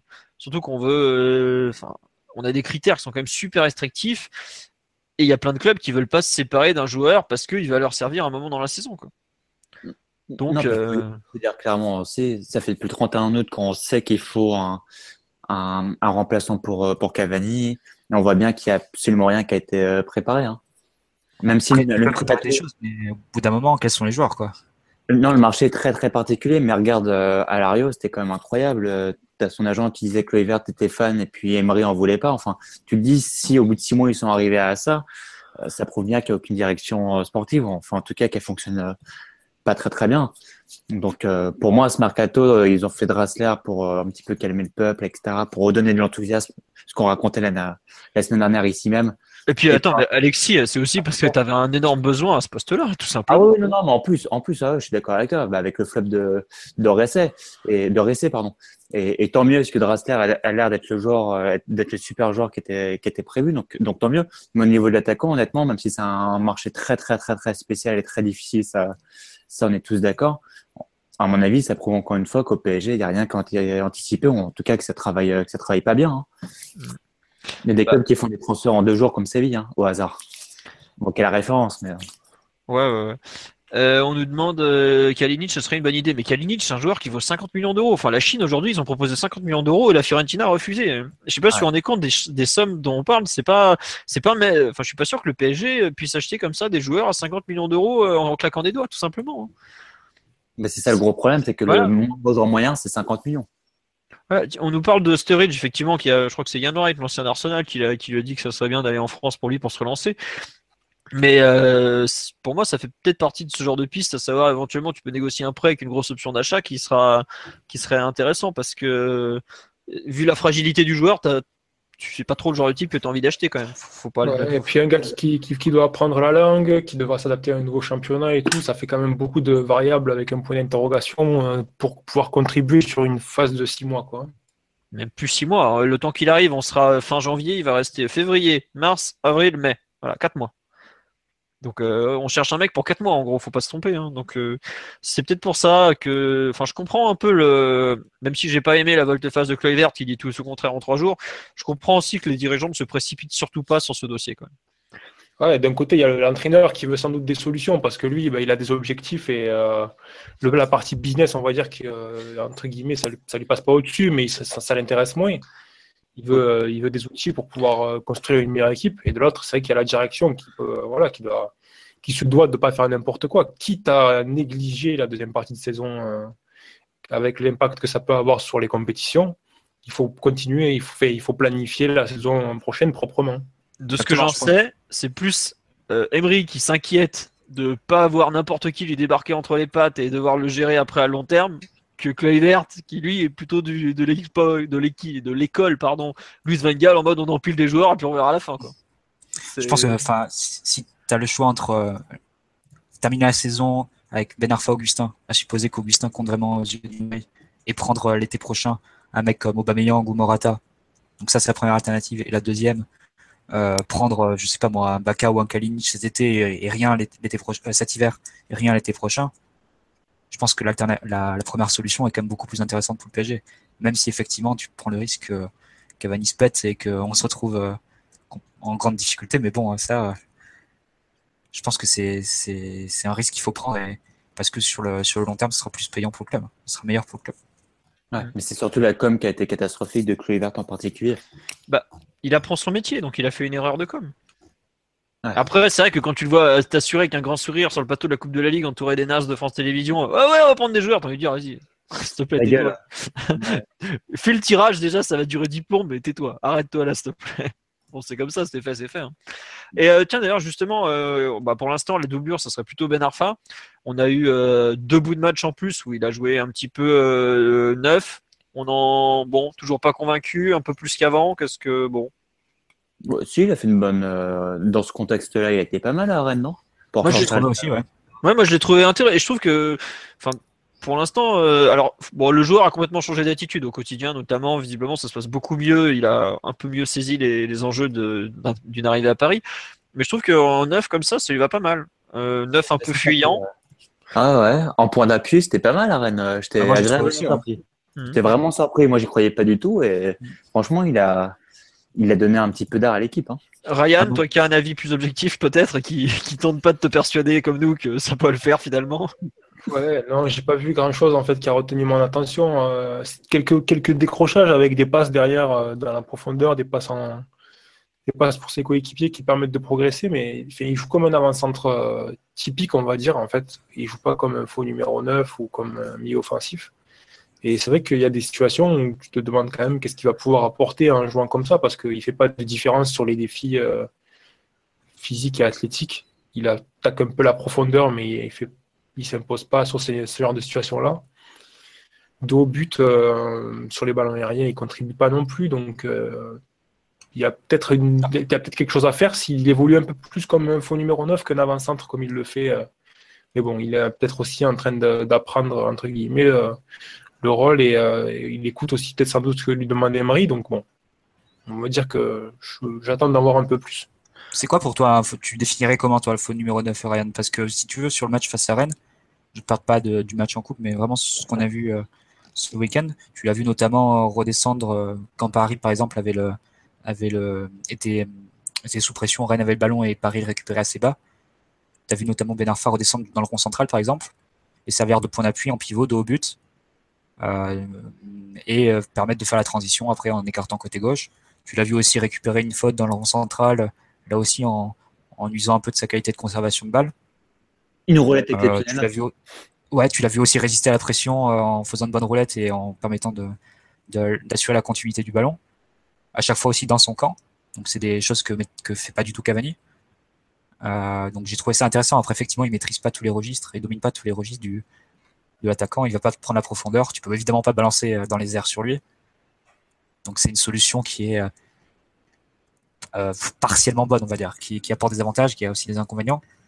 Mais moi, de ce que j'ai vu, ça me paraît pas, pas inintéressant. Je trouve non, c'est quelque chose de différent de Cavani et sur certains aspects, peut-être même mieux dans, sur certains aspects. Non, je suis d'accord, c'est pas inintéressant et comme je le disais, il y a des choses intéressantes, notamment au niveau des transmissions, parce que ça permet d'avoir un attaquant qui va pouvoir participer euh, dans le déséquilibre et dans les phases de, construction. Et euh, mais voilà, j'attends d'en avoir plus parce que je n'ai pas non plus vu quoi que ce soit qui me, qui me donne envie de me dire bon voilà, ça, ça peut marcher. Bon, pour l'instant, on a vu des choses sympas, mais globalement, c'est pas je sais pas, ça m'enthousiasme pas spécialement. Après, pour répondre à ta question, Mathieu, faux numéro 9, bah, c'est un joueur qui passe constamment son temps euh, en, dehors, en dehors de la zone d'avant-centre. Pour, ben, pour, pour, donner un exemple, justement face à Rennes, il y, a un attaque, il y a un joueur qui a débuté comme attaquant et qui s'est beaucoup comporté comme un faux numéro 9, entre guillemets, ben, c'est Gourcuff. Parce que lui, pour le coup, il a passé très très peu de temps proche de la ligne défensive. Ah Gourcuff, il est carrément redescendu euh, à hauteur de, de, de ses milieux de terrain, mais si tu prends le match de il a souvent été dans la surface. Ben, euh, c'était face à Bastia, c'est ça le match euh, face à Bastia, me semble. Face à Bastia, moi je l'ai vu, je l'ai quand même vu très proche de la défense euh, bastiaise avec des décrochages, notamment dans le, dans le secteur droit. Mais moi, franchement, je l'ai vu évoluer comme un avant-centre sur ce match. Après, je pense que le joueur, il, est en train d'apprendre un petit peu aussi le poste et, et je, pense qu'il y a peut-être aussi une insistance de la part d'Emery de façon à ce qu'il fasse attention à pas trop décrocher, justement parce qu'il a besoin de ce joueur qui va rester proche de la défense et qui va essayer de peser, entre guillemets. Mais euh, bon, voilà, c'est, euh, moi, ça, ça a continué. Pour l'instant, c'est, ça me paraît pas super comme idée, mais ça peut donner des choses intéressantes et il faut plus de minutes aussi, peut-être, pour montrer davantage de choses. Hmm. Après, c'est vrai qu'il redescend pas jusqu'à jusqu'à hauteur de ses milieux de terrain. Donc, si tu définis une faux neuf comme ça, effectivement, il n'a pas eu le même comportement que Gourcuff. Mais euh, tu l'as vu quand même aller dans des zones où Cavani va pas. Cavani, il reste très, fixé sur les centraux. Et... C'est pas forcément. Le contraste avec Cavani, après, c'est pas forcément un très bon exemple. Parce que bon, Cavani, c'est quand même un attaquant qui participe pas du tout. Oui, oui. Donc, euh, mais bon, alors, avoir, avoir davantage participatif alors. Ouais, on peut dire, tu peux dire un attaquant euh, de profil participatif. Tu, ouais, comme, ouais, mais comme je te dis, comme je dis, il faut en voir davantage. Ça peut être intéressant. C'est bien, déjà. C'est bien déjà que, que, le joueur s'y tienne. Moi, je me, je, me, suis étonné, entre guillemets, du fait que ben, qu'il ait joué, qu'il ait tenu ce rôle d'avant-centre très strict face à Bastia, où il était très proche de la défense et tout. Pour un garçon qui aime beaucoup toucher le ballon et recevoir face au jeu, j'avais trouvé que c'était assez, un match assez discipliné de sa part. Donc, euh, on, va, on, va, attendre d'en voir un peu plus, mais c'est assez encourageant, au moins d'un point de vue de l'attitude du joueur. Hmm. Bah, juste... Après, c'est du bricolage, et effectivement, s'il y a une blessure de Cavani, ça sera Ouais. difficile, mais bon, est-ce que tu as vraiment le choix? Non, non, mais bon, faut reconnaître aussi à Emery le fait qu'il essaye de donner du sens aux joueurs qu'il a euh, d'une façon ou d'une autre, et c'est très bien. Hein. Ouais, juste sur le live, là, il y, a, euh, trois remarques intéressantes, euh, enfin, ou pas, on, en débattra. Sur le, le sur le en pointe, tu as Bartholomew qui nous dit on, on, vous parliez des contres tout à l'heure, mais sur ces phases, on a vu que ces recherches de dribble gênent un peu. Et, euh, est-ce, que la, consigne d'Emery, c'était euh, de jouer les contres sur la fin de match Je trouvais que Ben Arfa, il avait vraiment le souci de garder le ballon, de ne pas la perdre et de faire jouer et de d'orienter côté opposé, par exemple. Ce qui mm. pouvait être intéressant sur une fin de match où c'est intéressant de récupérer le ballon et de, et de la faire circuler sans risque. Euh, ce qui permet de, de, casser un peu le Rija, de, de mettre l'intensité dans ses attaques et de reprendre un peu le, le contrôle du match. Ouais. Euh, et tu as Super Médouille qui nous dit pas grand chose à retenir de l'entrée de Ben Arfa qui a cassé pas mal le rythme à la récupération du ballon. Donc je pense que ça rejoint un peu le, coup des recherches de dribble et des contres.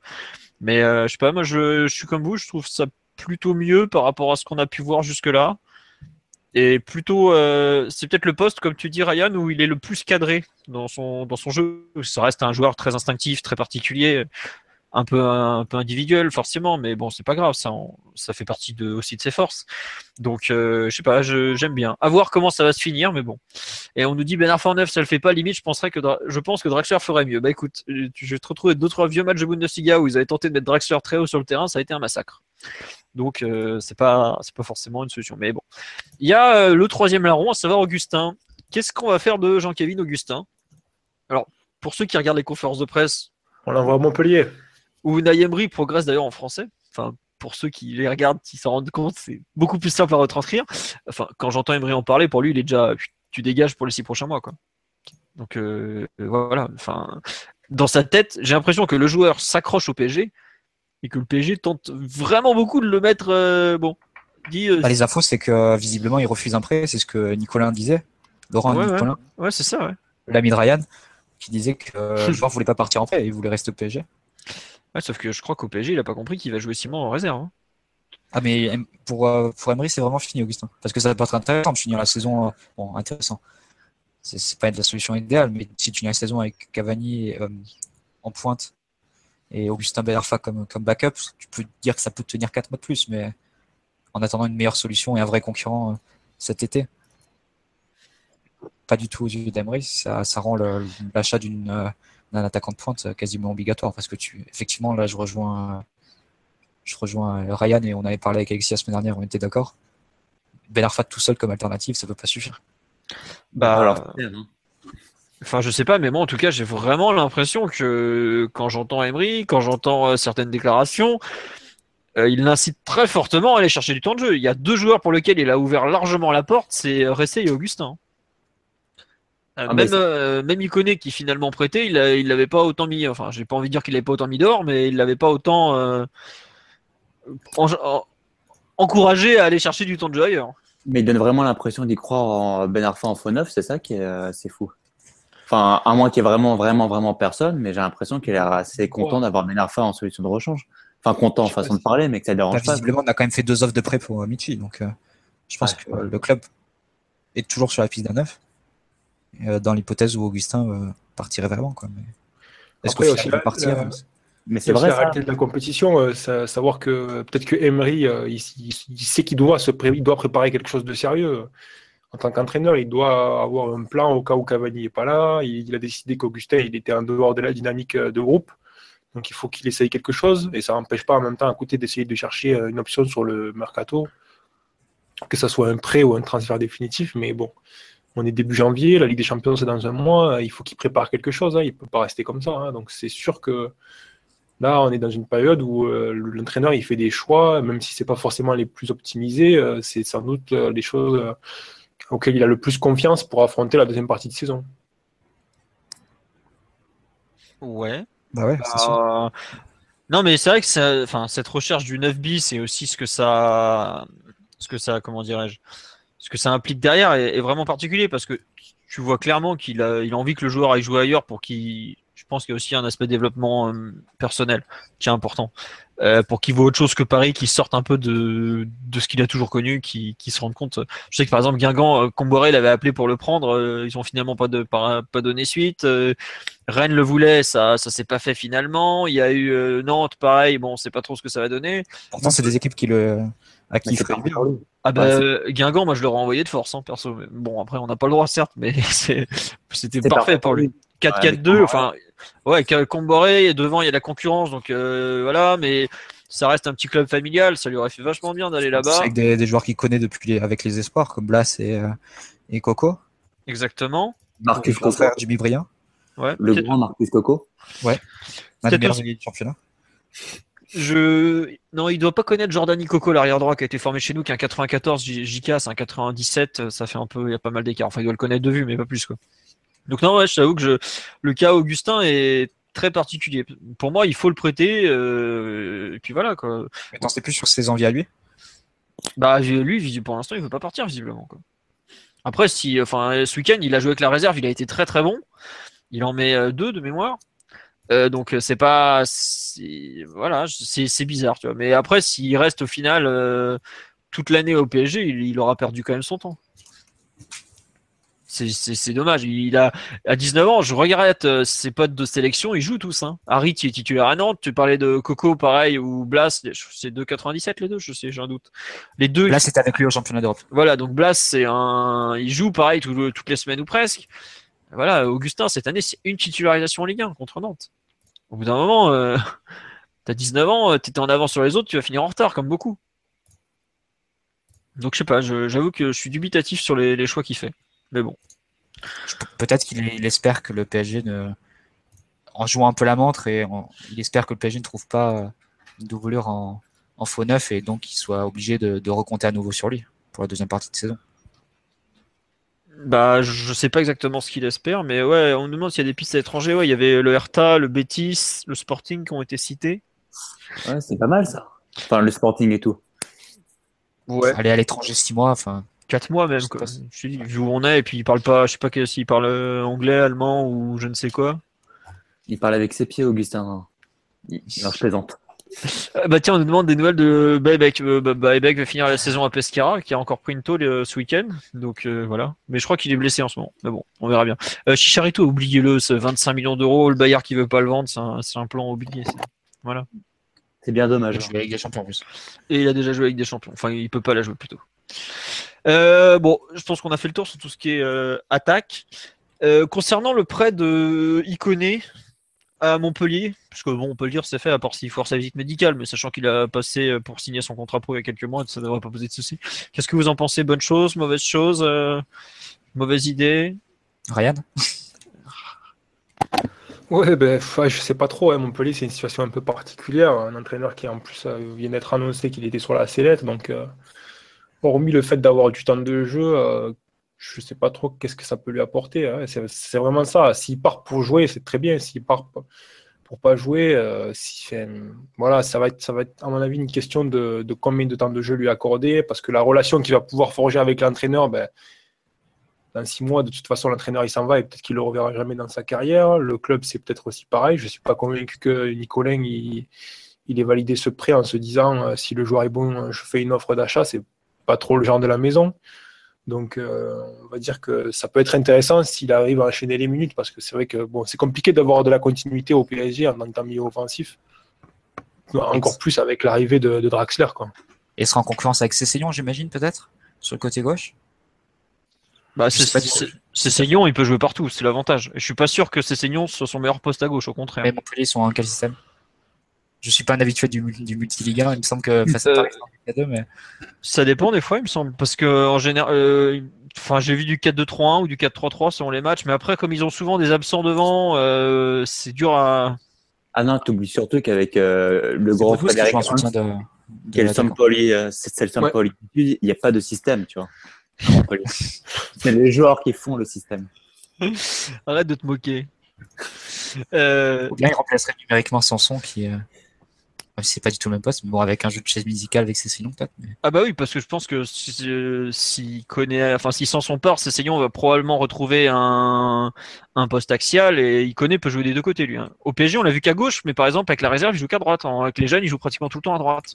Et il connaît a aussi joué en 10, enfin en 10 ou 9 et demi, en plutôt en attaquant de soutien quand il était en U17, U19. On jouait à l'époque en 4-4 de losange avec François Rodriguez en U17 il y a un an et demi, et c'était lui le 10 du 4-4 de losange par exemple.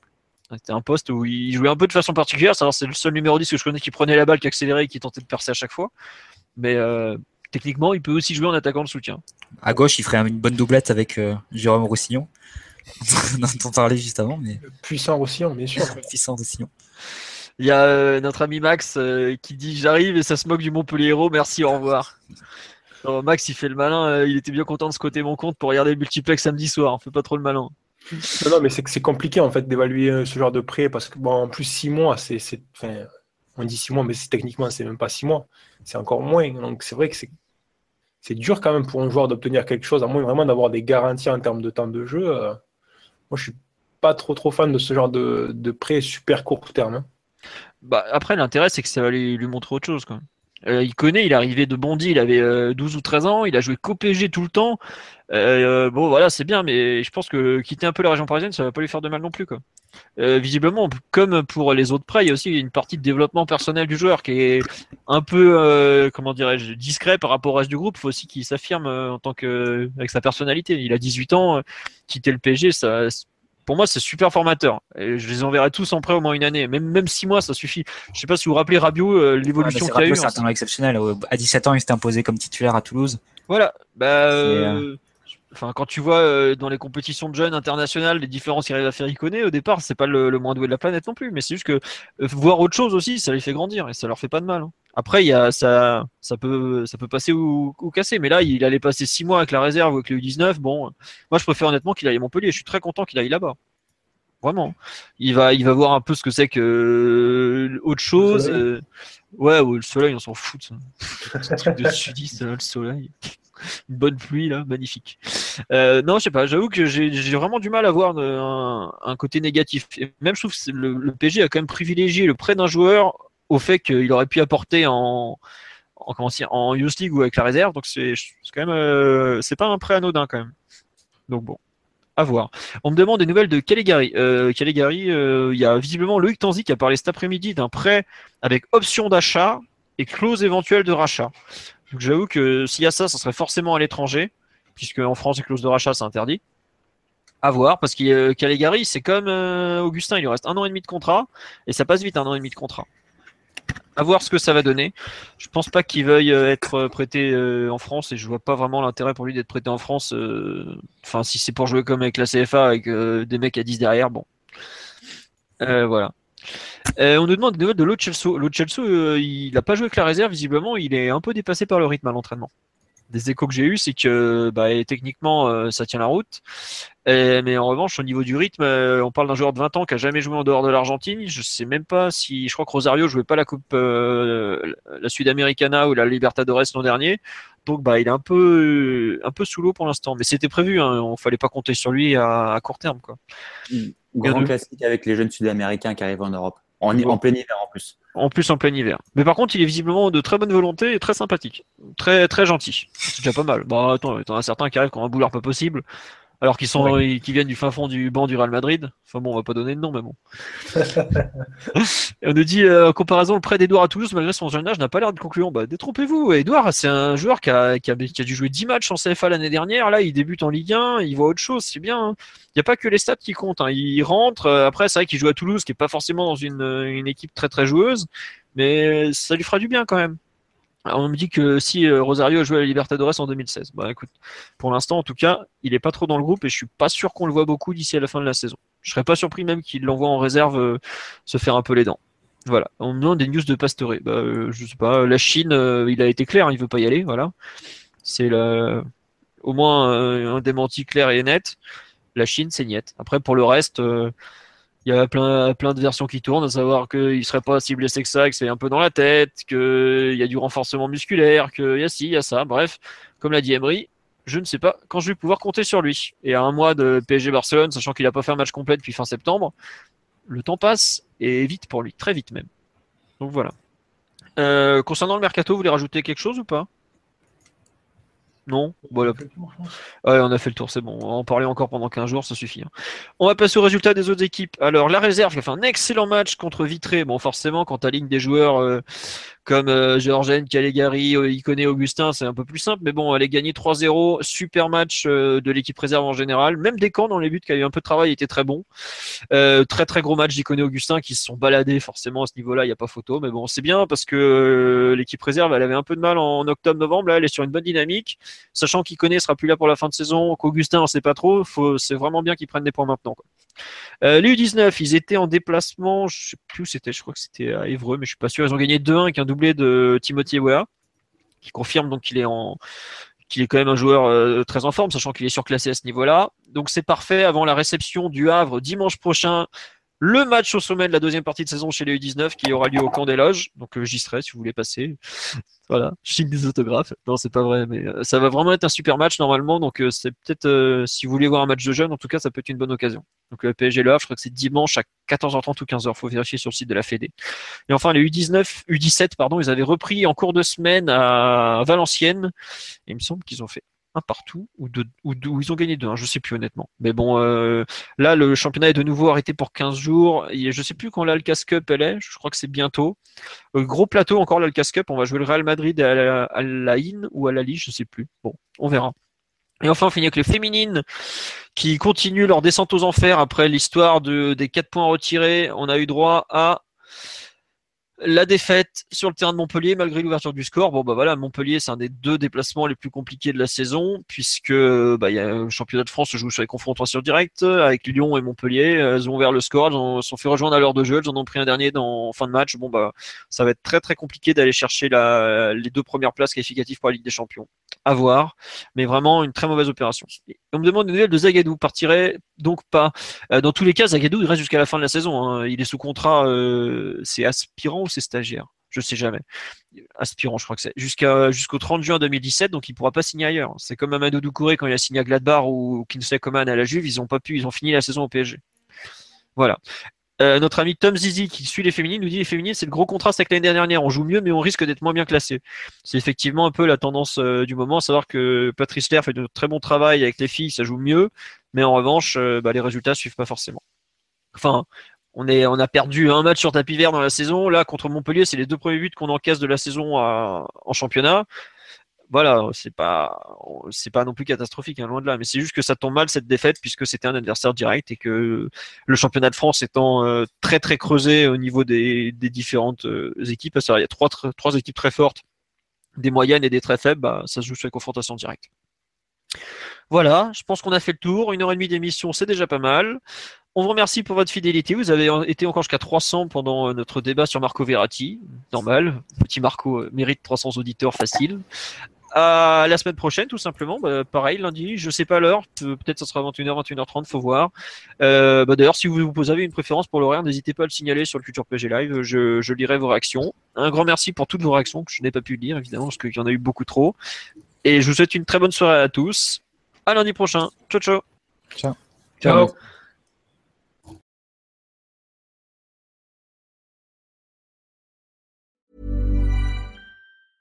Mom deserves the best, and there's no better place to shop for Mother's Day than Whole Foods Market. They're your destination for unbeatable savings, from premium gifts to show-stopping flowers and irresistible desserts. Start by saving 33% with Prime on all body care and candles. Then get a 15-stem bunch of tulips for just $9.99 each with Prime. Round out Mom's menu with festive rosé, irresistible berry chantilly cake, and more special treats. Come celebrate Mother's Day at Whole Foods Market.